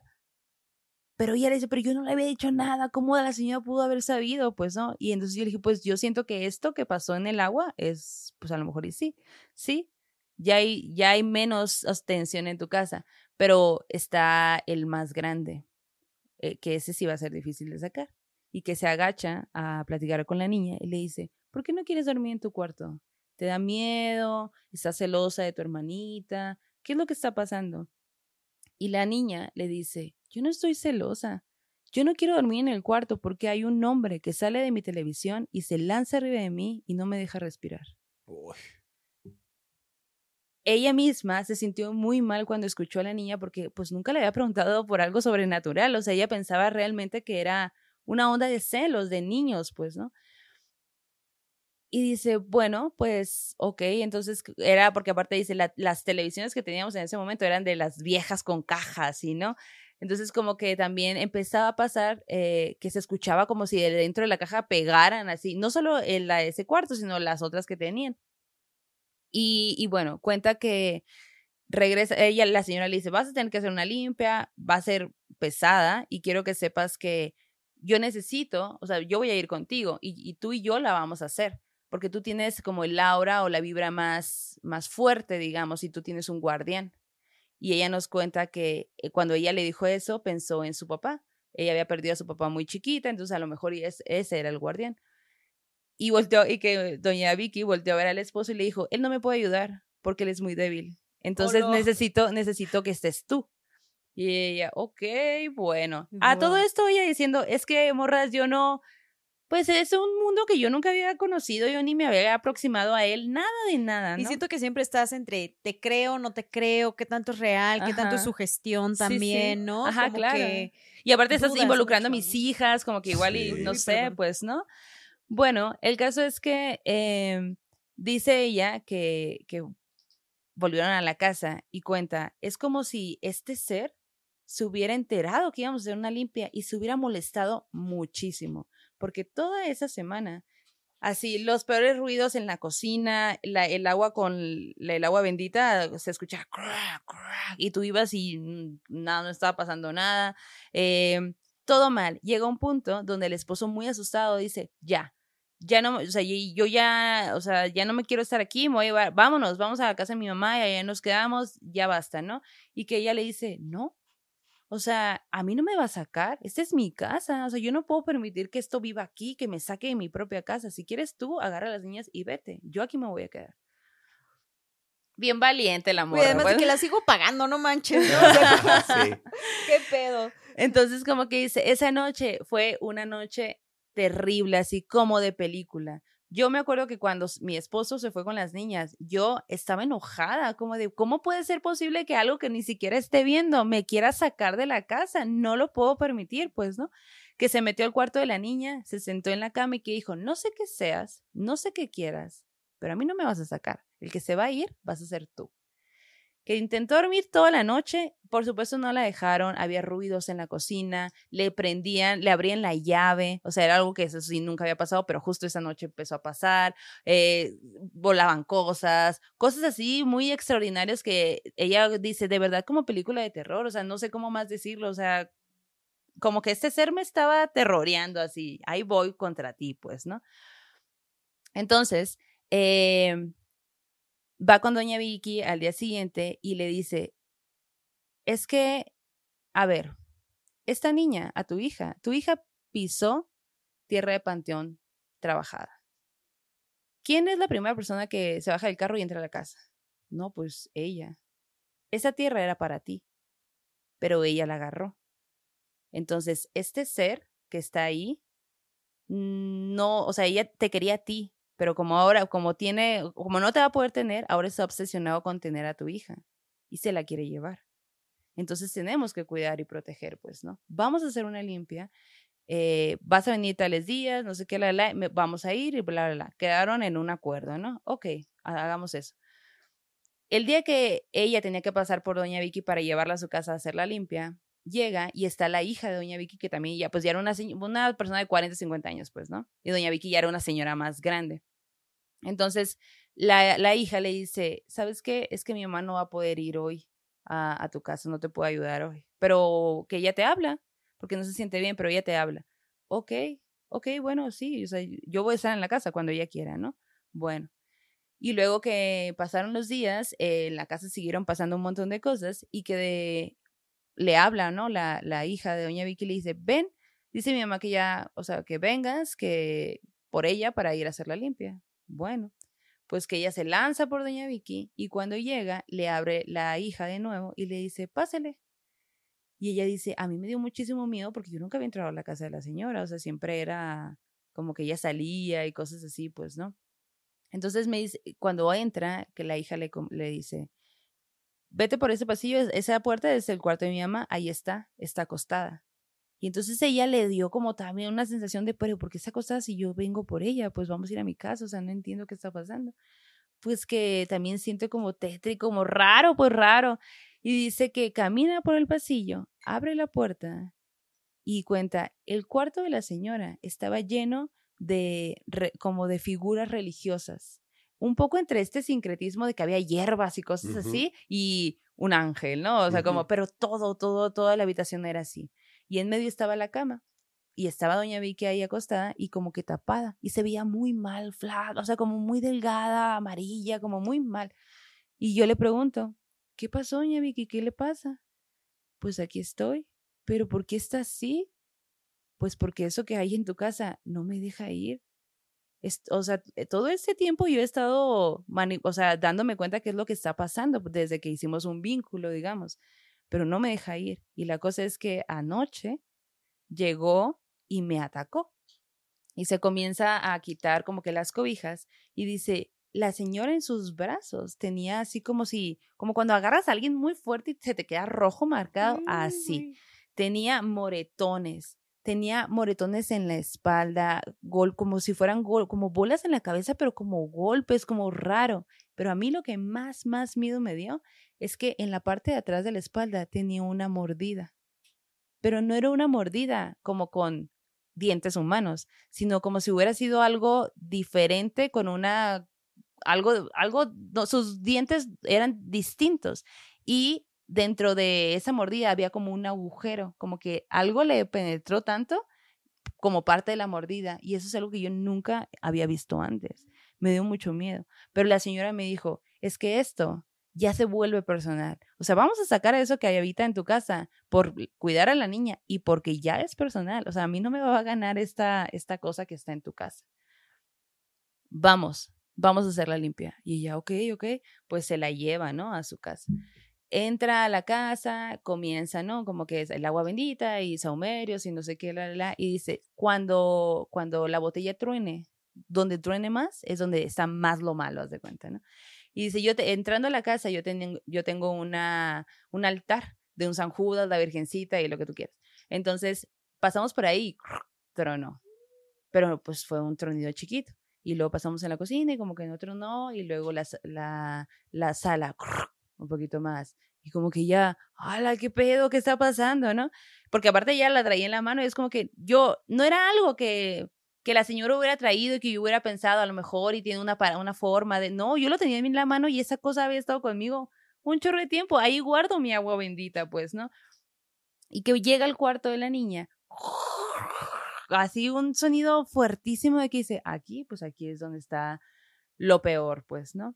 Pues hacen todo un ritual de limpia, la, la, la, y bueno, al final ella le dice, eh, ¿tienes las piedritas que te di? Sí, ¿Las quemaste? Sí.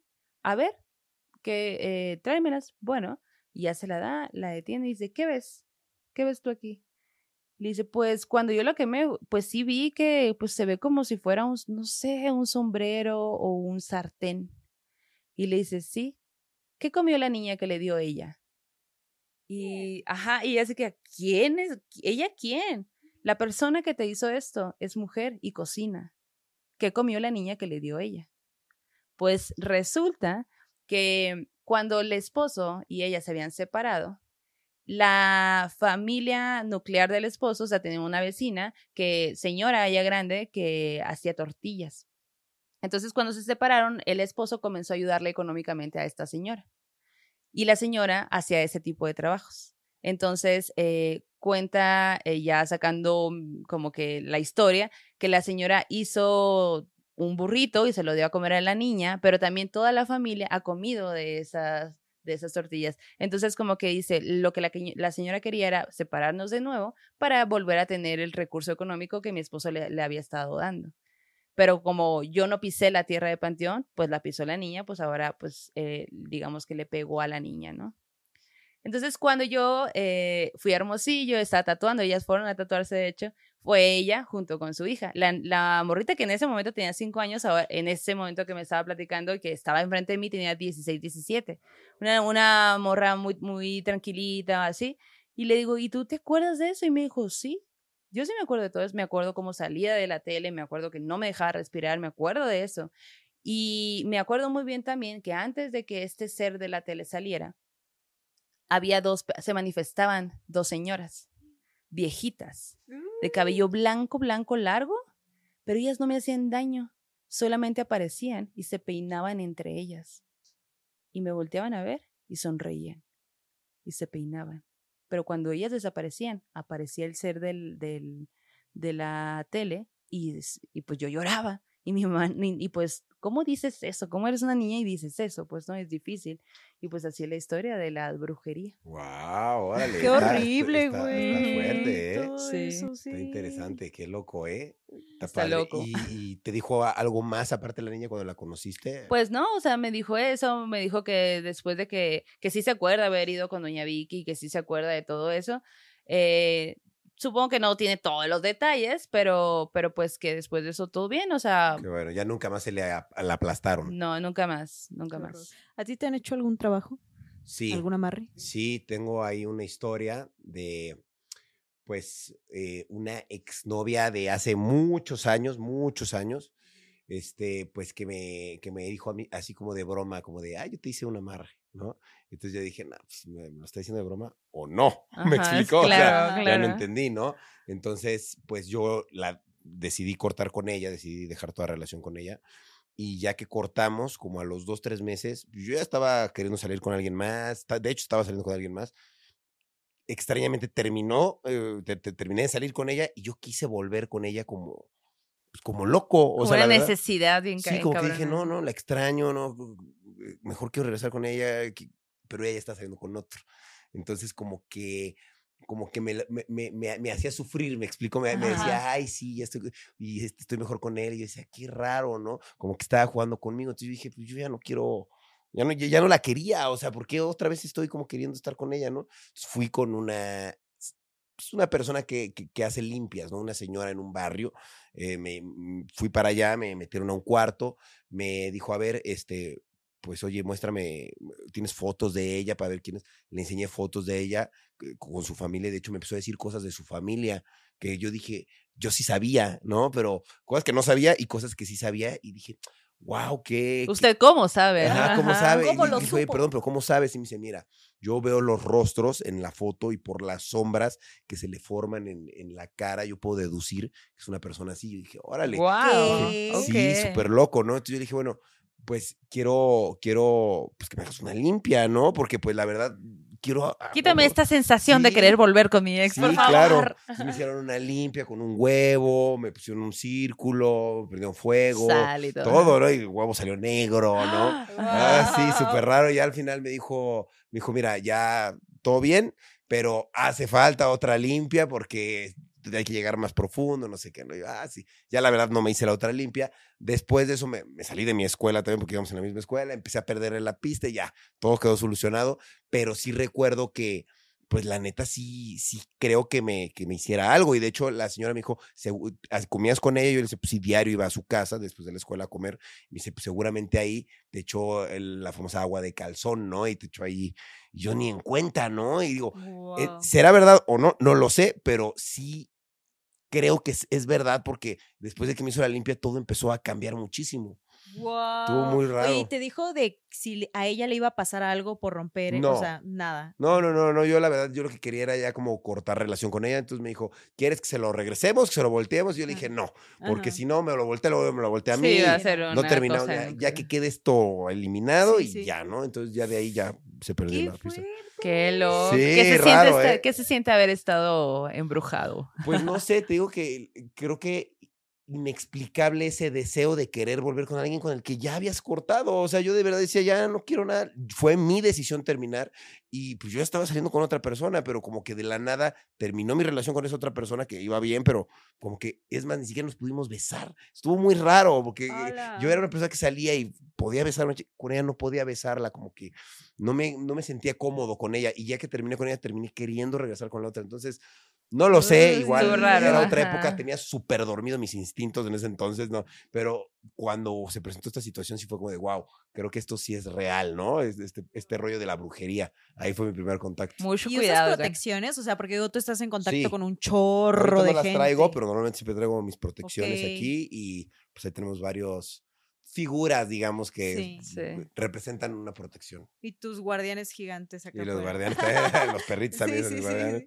Oye, y tú Ah. nos ibas a contar una historia que vivieron ustedes dos, ¿no? Ah, uy, no, bueno. Eso nos acaba de pasar. A Fuimos ver. a Mérida porque justo el Fepo, que ya estuvo acá en tu espacio y que te queremos mucho, Fepo Feperas, este, nos invitó a hacer su live de cierre de temporada, que fueron como 14 horas y media de transmisión en vivo con mucha bandita invitada. Entonces nos dijo, jálense para acá para Mérida y pues sirve que conocen. Maldo nunca había ido, yo fui una vez, pero creo que no cuenta, o sea, no cuenta esa vez que fui. Entonces dijimos, vamos y nos quedamos unos días pues, pues para pasear, ir a los cenotes especialmente, porque a nosotras nos han mandado muchas historias que ocurren en estos lugares, ¿no?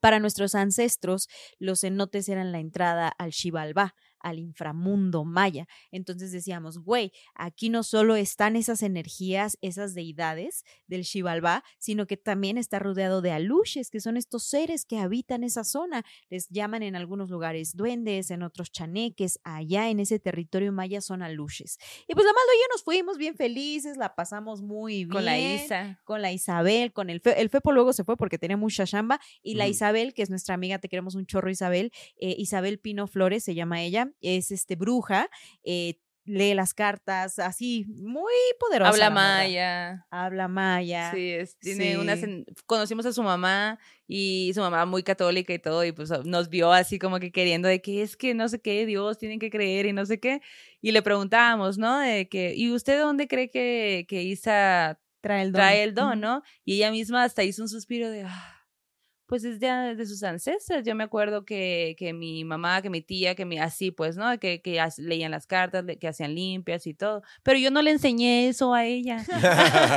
y nosotras jugando a Alicia. Sí, ahí, ¿no? sé. ¿Tú jugaste Charlie. Alicia alguna vez con los lápices?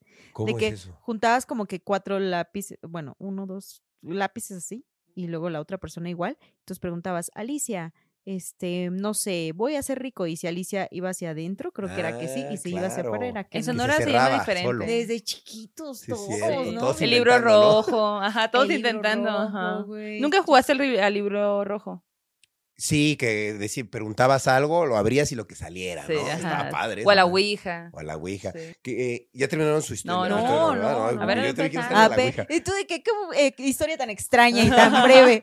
Muy divertida su experiencia en Mérida. Bueno, pues nos fuimos a Jomún, que es en donde hay, pues, todo pasa el anillo de los cenotes muy poderosa esa zona. Y pues la Isabel dijo, yo les voy a dar el tour. Ustedes no se preocupen. Entonces conocimos a nuestra otra amiga, que es la Cristina. La Cristina dijo, pues yo tengo coche, yo nos vamos en mi coche y pues ahí hacemos la exploración. No que sí. Y el día que nos íbamos, eh, se nos sumó otra morra que pues dijo, yo puedo ir también, me sumo con ustedes a la experiencia, que es amiga de Isa, y dijimos, bueno, va.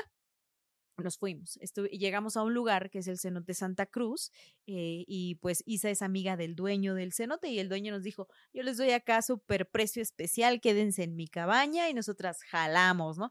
Entonces ya nos quedamos en su cabaña, esa tarde exploramos otro cenote, y dijimos, ya mañana con calma disfrutamos el cenote Santa Cruz. Y pues así lo hicimos, nos fuimos a otro cenote, obvio, cuando llegamos a la tierra de, de este señor, de Don Pino, ¿no? Eh, Don Pino nos dijo, miren, esta es la casita de mi aluche, ¿no? Eh, Nosotros aquí tenemos la costumbre de que cuando construimos o tenemos estos recintos como este, le hacemos su casita para que aquí pues, le pidamos permiso.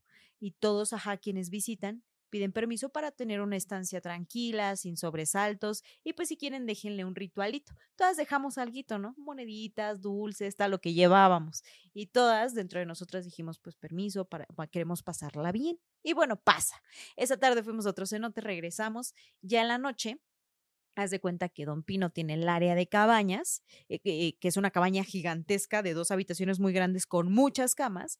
Y afuera hay un camino de piedra que está elevado, porque todo es jungla, o sea, es jungla, jungla, jungla. Entonces tiene un camino de piedra elevado que te lleva a un área de alberca, una palapita y en un rincón, en un extremo de la alberca está la casita de Don Pino, ¿no? Así bien sueño acá. Muy padre. Cabrón de Don Pino, ¿no? En la noche dijimos, pues vamos a pasarla bien. Estábamos, yo me acuerdo mucho que desde que llegamos al área de alberca, yo sentía como que la vibra era diferente. Yo sí lo sentí. Dije como que se siente un poco, un poco, como cuando te sientes desolado, que estás en algo muy grande y tú estás chiquito, así. Entonces, em, me acuerdo que empezamos a oír cositas en la selva ruiditos, como que pasos, y don Pino estaba ahí con nosotras platicando normal. De pronto, Isabel dice, están pasando cosas, ¿no? Y la otra amiga, la que se sumó al final a la experiencia, dijo, sí, yo las estoy viendo, hay algo que nos está rodeando. Y pero pues, o sea, era eso. Y como ellas son muy perceptivas, pues es algo cotidiano para ellas, ¿no? Yo estaba platicando con Chris y yo sí sentía cositas, pero pues tampoco era como siento miedo, ¿no? Y me acuerdo que de pronto Don Pino se levanta y va a su casita. Y en ese momento nos llega a todas, o a muchas, no sé si tú lo oliste, pero era el olor, un olor a podrido, fortísimo, así intenso, intenso, intenso. Y yo cuando lo olí dije, ¿qué es eso, güey? Y sale eh, la otra amiga eh, y dice, ¿huelen? Sí, huele a podrido, que no sé qué. Y don Pino sale de su cabaña con un palito, Palo un palo santo. santo encendido y empieza a hacer esto. ¿No? A limpiar. Y yo dije, ¿por qué sacó precisamente un palo santo en este momento? ¿No? Y a mí como que se me hizo particular y lo dejó junto a la alberca. ¿no? Entonces nosotras seguimos platicando y a la vueltita de la palapa había un baño al que estábamos yendo todas. Ese baño no tenía luz y don Pino desde que llegamos dijo, oigan, perdón, no tiene luz, pero afuera sí hay luz, nada más dejen abierto, lleven su teléfono y así lo hicimos. Bueno, pues andábamos ahí cotorreandito, echando una chelita, estábamos en el vil chisme de amigas, pues, ¿no? Así que contamos historias, contamos nuestras experiencias de vida, chismes de nosotras. Y justo cuando estaba lo más sabroso del chisme que estábamos contando, Isabel se levanta por una cerveza, va al refri. Yo veo que nuestra amiga, la última que se agregó al viaje, que se llama Oz, se levanta, se agarra el cuello y se va como a la esquinita de la palapa, viendo hacia la junglita, pues, ¿no? Y empieza. Y yo, güey, pues me espanté porque dije, se está ahogando. Me acerco a ella y le digo, ¿te estás ahogando?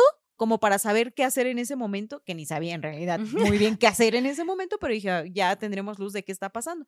Y me hace no. Y le digo, ¿es algo más? Y me dice con el dedo, sí. Y ella seguía, y volteo a ver a Isabel y le digo, Isabel, está pasando algo. Isabel se acerca, pon tú que aquí está la morra, se acerca a ella de su lado derecho y la morra le agarra la mano y se la pone en el cuello. E Isabel le dice, ¿qué es eso? Dice que tenía una bola, como una pelotita de golf en la garganta. Atorada. Y en eso, cuando Isabel le agarra el cuello a la morra, empieza a eructar. Así, fortísimo, güey. Y yo, ¿qué está pasando? ¿No? Y la otra morra empieza a hacer con la garganta. Y yo, güey, ¿qué pedo, Yo como que, güey, ¿qué necesitan? ¿Qué hacemos? Y, e Isabel dice, "Mm, sí, ok. Le dice a, a Cris, Cris, ve por el agua florida que dejé en la cabaña. Y la Cris se va solita por el agua florida y yo, ¿qué pedo, no? Y yo me quedé ahí porque dije, si pasa algo, yo lo que estaba pensando es, si esta morra se ahoga, ¿cómo la podemos ayudar? O sea, le gritamos a Don Pino, si le está pasando algo más, pensé en una reacción alérgica que a lo mejor pudo tener, pero ella misma estaba diciendo que no era nada de eso, ¿no? Pero pues por cualquier cosa yo me quedé ahí, ¿no? En eso, la morra empieza a escupir baba, escupir baba, escupir baba, y ya de pronto así llega el agua florida, se la echan en la espalda, mi la Isabel seguía eructando súper feo, yo sentí como que la vibra estaba pesadita en ese momento, hasta que esta morra hace como que, como que vomita algo, como que sale. Y en eso yo veo cómo sale volando una palomilla. Y dice la morra, ¿viste? Ya se fue. Y yo, su momento Lolita Yala, güey. No, yo así de que, güey, ¿qué pedo? Nos dice, ya no tenemos permiso de estar aquí.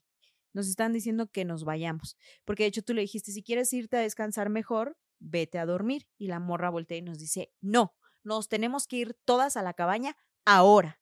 Y nosotras de que, ok, ¿no? Y agarramos nuestras chelas, así como que eh, recogimos todo con un poco de prisa Dice la morra, llévense la sal, agarramos la sal que teníamos allí. Yo creo que no nos pasó nada porque comimos mucha sal con limón también. estábamos protegidas de alguna ser. manera, ¿no? Y entonces agarramos camino y cuando volteamos, doblamos como para agarrar el camino de, de piedras que nos llevaba a la cabaña, la luz del baño que había estado fundida todo ese tiempo, estaba, era como una luz blanca, así estaba a se todo prendió, lo que da, sí. güey, así. Estuvo loquísimo eso, sí. zzzz, Intensísima la luz y todas volteamos de que, ¿ya vieron la luz? Y todas, güey, vámonos a la cabaña.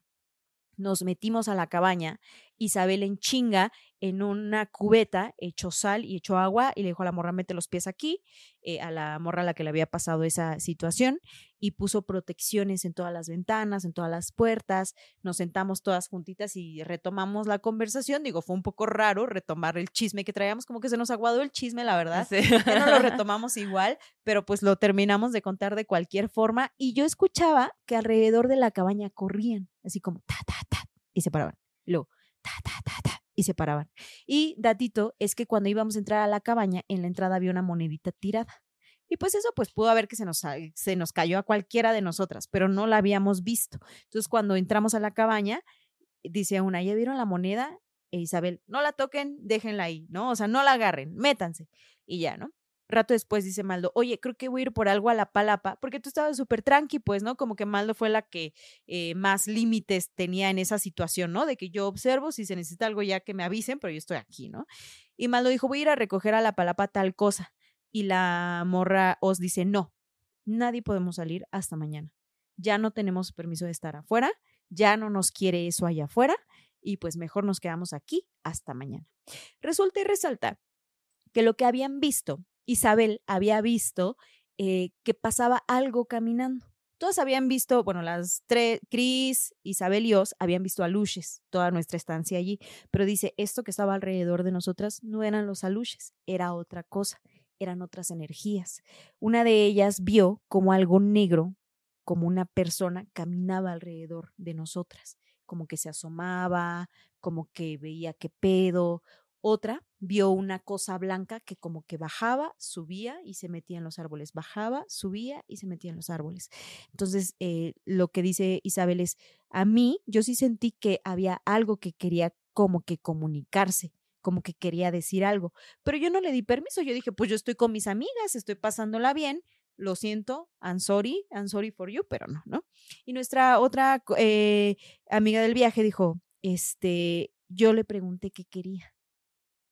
Y cuando le pregunté que qué quería eso que nos estaba merodeando, pues eso entró a su cuello, porque a ella siempre se le manifiesta. Pues como más que bien la dice que era como una señora que le agarró la, garga- Ajá. la garganta y como que ahí la tenía, pues, ¿no? Entonces, como que esa es la historia que, que, que nos contó y ya cuando estábamos en la cabaña, pues, eh, ah, lo, lo que a mí se hizo me hizo muy curioso fue el tema de la luz y Muy que en la noche, o sea, yo no, en todo ese tiempo yo nunca tuve ni un poco de miedo, solo veía la, la, la situación y como alerta, pero no, nunca sentí miedo. He sentido miedo en otras situaciones, pero en esa no sentí miedo. Y, y como que, pues bueno, ya al rato, bueno, yo me fui a dormir y en la madrugada, ya era, no, ya era como la una y algo de la mañana cuando nos metimos a la cabaña. En algún punto de la noche yo me despierto porque yo estaba, en, como digamos, la cabaña estaba, primero entras y hay muchas eh, literas y luego hay otro espacio donde hay otras dos camas, ¿no? Pero es como, digamos, otro, otro cuarto. Entonces yo y Chris dormimos ahí. Entonces yo me levanto porque escucho que tocan tres veces la ventana. Y un poco pensé, es mi imaginación, pero Chris, que estaba dormida en la otra cama, también lo escuchó.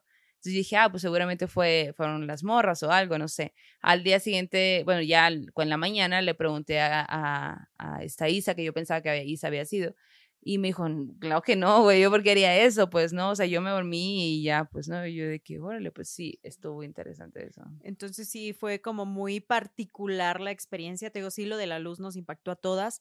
El olor a podrido Claro. Se fue, o sea, como que llegó, se hizo presente y se fue. Y como que lo que yo pensé fue, claro, pues estamos en la selva, pues, o sea, obvio hay animalitos que mueren, Sí. obvio este tipo de olores pueden ser comunes. Lo raro es que llegó, el olor estuvo un rato, salió Don Pino con el palo santo y se fue. Al otro día, pues Isa le cuenta. Ah, bueno, al otro día muy temprano, la morra que había tenido todo esto con la garganta se levanta a vomitar tres veces, güey. ¿Pero qué Tres comió al día anterior? ¿Algo malo? Vomitó. Que pues quién sabe, o a lo mejor que se había pues mm, sentido mal de lo que había pasado la noche anterior.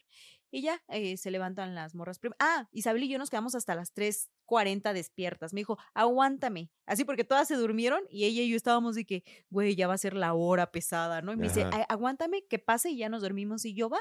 Y pues ahí de que ya estábamos como con los ojos así cerrados, me decía, ¿y cómo te iba en la escuela? como conversaciones de que ya nada más para estar Sí. despiertas. Dan las 3.40 e Isabel me dice, bueno, buenas noches. Y yo, Ya murió. Isabel. Y de pronto yo así que, ¿por qué todos están dormidos? Y yo de que, bueno, protégeme, señor. Y ya me dormí. Pero sí, al otro día Don Pino resulta que pues contó que a otras personas que se habían hospedado ahí también les habían espantado y que les habían aventado piedras. Pues es que imagínate ser un ser de, de por esas tierras y de repente un turista ahí viene y se queda hasta el bien noche platicando para ti como ser de la, del- de la jungla. Es como que, ¿qué, qué pendejadas están diciendo? Claro. Váyanse a dormir. Ajá. Y luego el vato del cenote San Antonio, así Ah. se llamaba, ¿no? El Sí, era hacia adentro. Nos, cuando le contamos lo que nos había pasado, dijo, es que ahí en esa parte donde está el cenote Santa Cruz, dice, hace muchos años se usaba mucho para hacer rituales de brujería en una época, dice, entonces no es raro que haya tan aún más energías. Dice, ustedes Claro. fueron a un área que nosotros sabemos que fue usada para determinadas cosas. Y nosotros de que, "Ah, ¿por qué bueno". no está eso ahí en el turismo? Y ya el otro día, fíjate que nos purificamos siento yo, Súper de la bonito. vibrilla de la noche anterior, porque ya entramos al cenote Santa Cruz, entramos a un túnel y se nos prendió la luz así súper bonito de que pasen, disfruten esta Sí, comenzaron experiencia. cosas muy Y mágicas. fue muy sanadora el otro día, pero mira, eso es lo que nos pasó. Wow, ya qué juntos. interesante. Sí. ¿y esta experiencia a ustedes les, les gusta vivir este tipo de experiencias o prefieren no vivirlas? Sí, pues Sí. sí. Pues siempre hemos dicho que nos espanten y así. Les gusta. Sí. sí, sí. Sí te sientes un poco como raro, ¿no? Rara, como que dices, güey, qué loco, como, en mi caso es cómo cambia la energía, porque yo sí, Sí. lo notaba, ¿no? Como que para mí sí estaba pasando algo y las morras lo estaban corroborando, ¿no? O sea, Claro. como que se siente eso y no sé, a lo mejor algo más grave ya, un- un- no sé, no sé, Sí, no sé. habría que ver. Oye, y digo, me imagino cuántas historias cuentan por podcast normalmente ustedes. 20. 20 Ah, historias. no, no cuatro, cuatro. Cuatro, dije, wow. Cuatro más el, el terror en corto, el sueño macabro. Ok. ajá. Y de todas esas historias que les han mandado, no, no me la cuenten todas, solo quisiera saber cuál es la que más las ha impactado que, le- que les mandaron. Hay una que recuerden mucho ustedes. Pues que hay varias, es que justo como al principio cuando empezamos era como que, ah, esa historia es muy buena, ¿no? Tenemos una de la mujer de la quijada que es como muy importante para el podcast.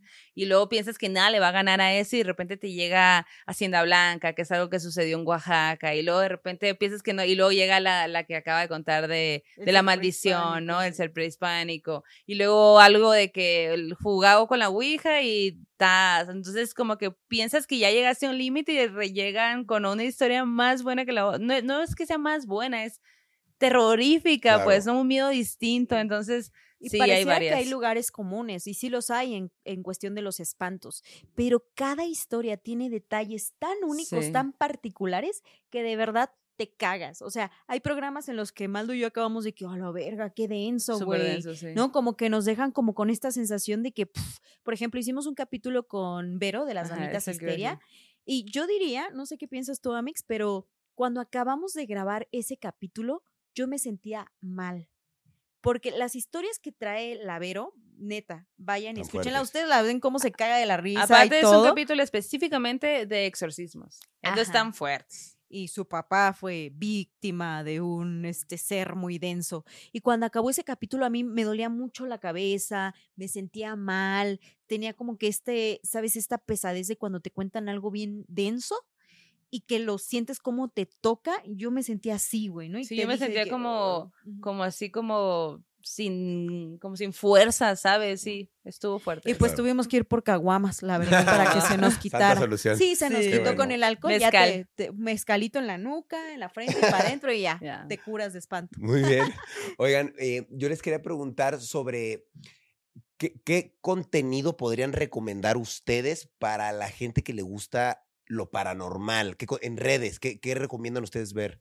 Hay un podcast de unas morras. ¡Ay! Se llaman morras malditas. No, no es cierto. Sí es cierto. Ah, sí es cierto, sí existen. Pero además de morras, por ejemplo, el del FEPO. El del espacio. FEPO, ajá. Eh, creo que, bueno, la, este, mm, la morra esta española, Ah, Alana. Alana, Alana también es, Muy digo, brujilla. ajá, también es dependiendo del, de, del giro, ¿no? De lo que te gusta, porque el lo paranormal es un es Amplio. universo, amplio, sí. ¿no? O sea, el FEPO habla como, se enfoca más de, en, en historias, en aliens y así.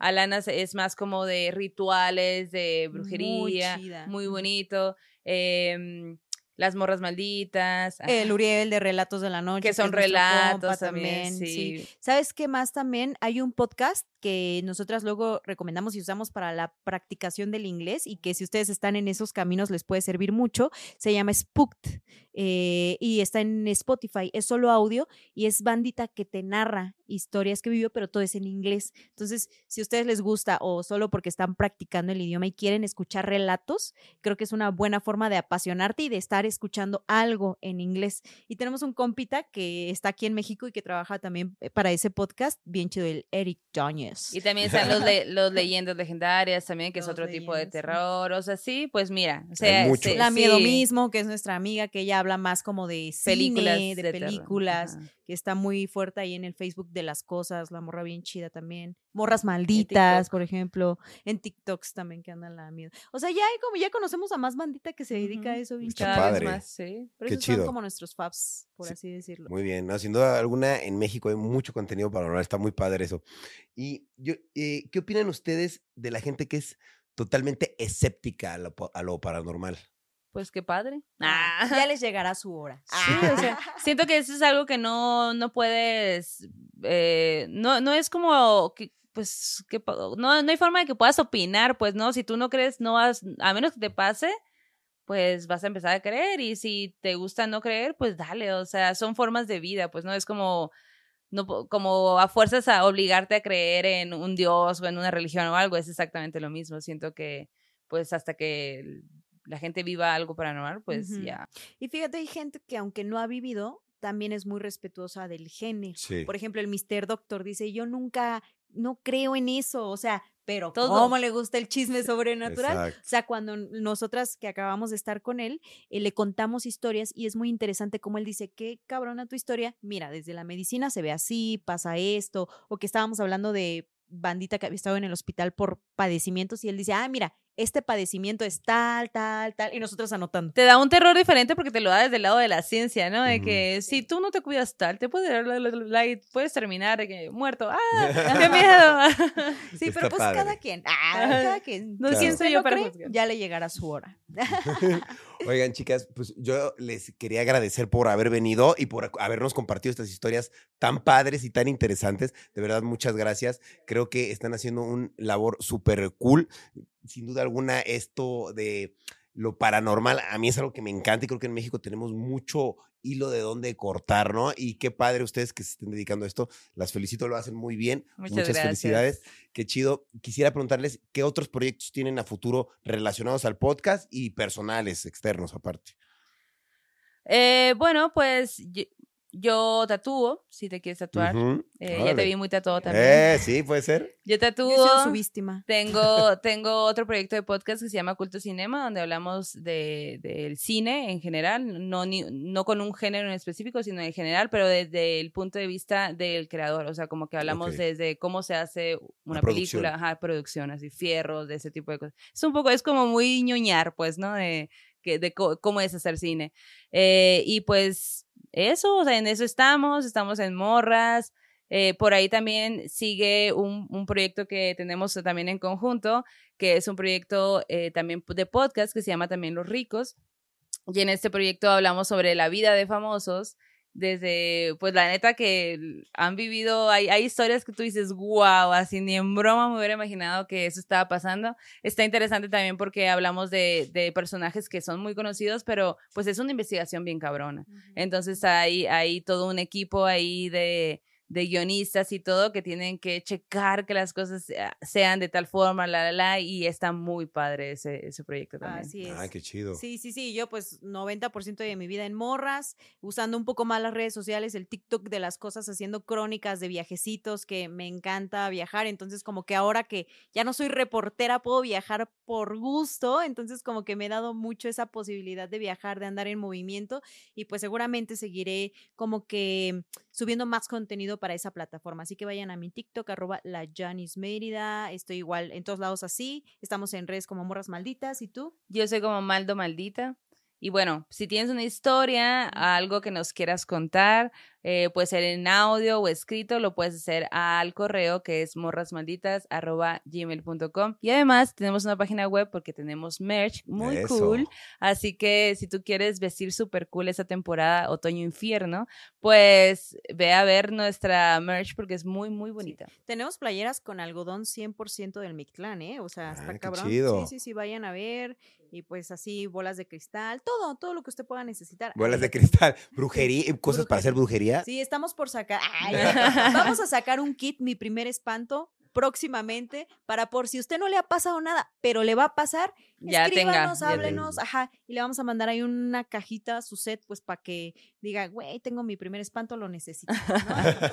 Qué cool. Chicas, muchas gracias por haber venido una vez más. Muchas gracias a ti ti. por invitarnos. Muchísimas gracias. Qué cool, gracias. Y pues gracias a ustedes por estar escuchando Rayos X. Recuerden seguir a las chicas en todas sus redes, sumamente importante. Y pues espero que eh, estos temas paranormales de verdad sigan compartiéndolos, cuenten sus historias, manden sus historias a las chicas. Y pues bueno, yo les mando un gran saludo. Espero estén pasando un excelente eh, Halloween, Día de Muertos, lo que quieran celebrar en Mm. estas fechas. Solo recuerden a sus muertos con cariño y pues pónganles ahí algo en su, en su altar. Una caguamita. Una Una abuelita. caguamita, algo. Bueno, amigos, cuídense. Nosotros nos despedimos. Felices fiestas y adiós. Fuera. Adiós.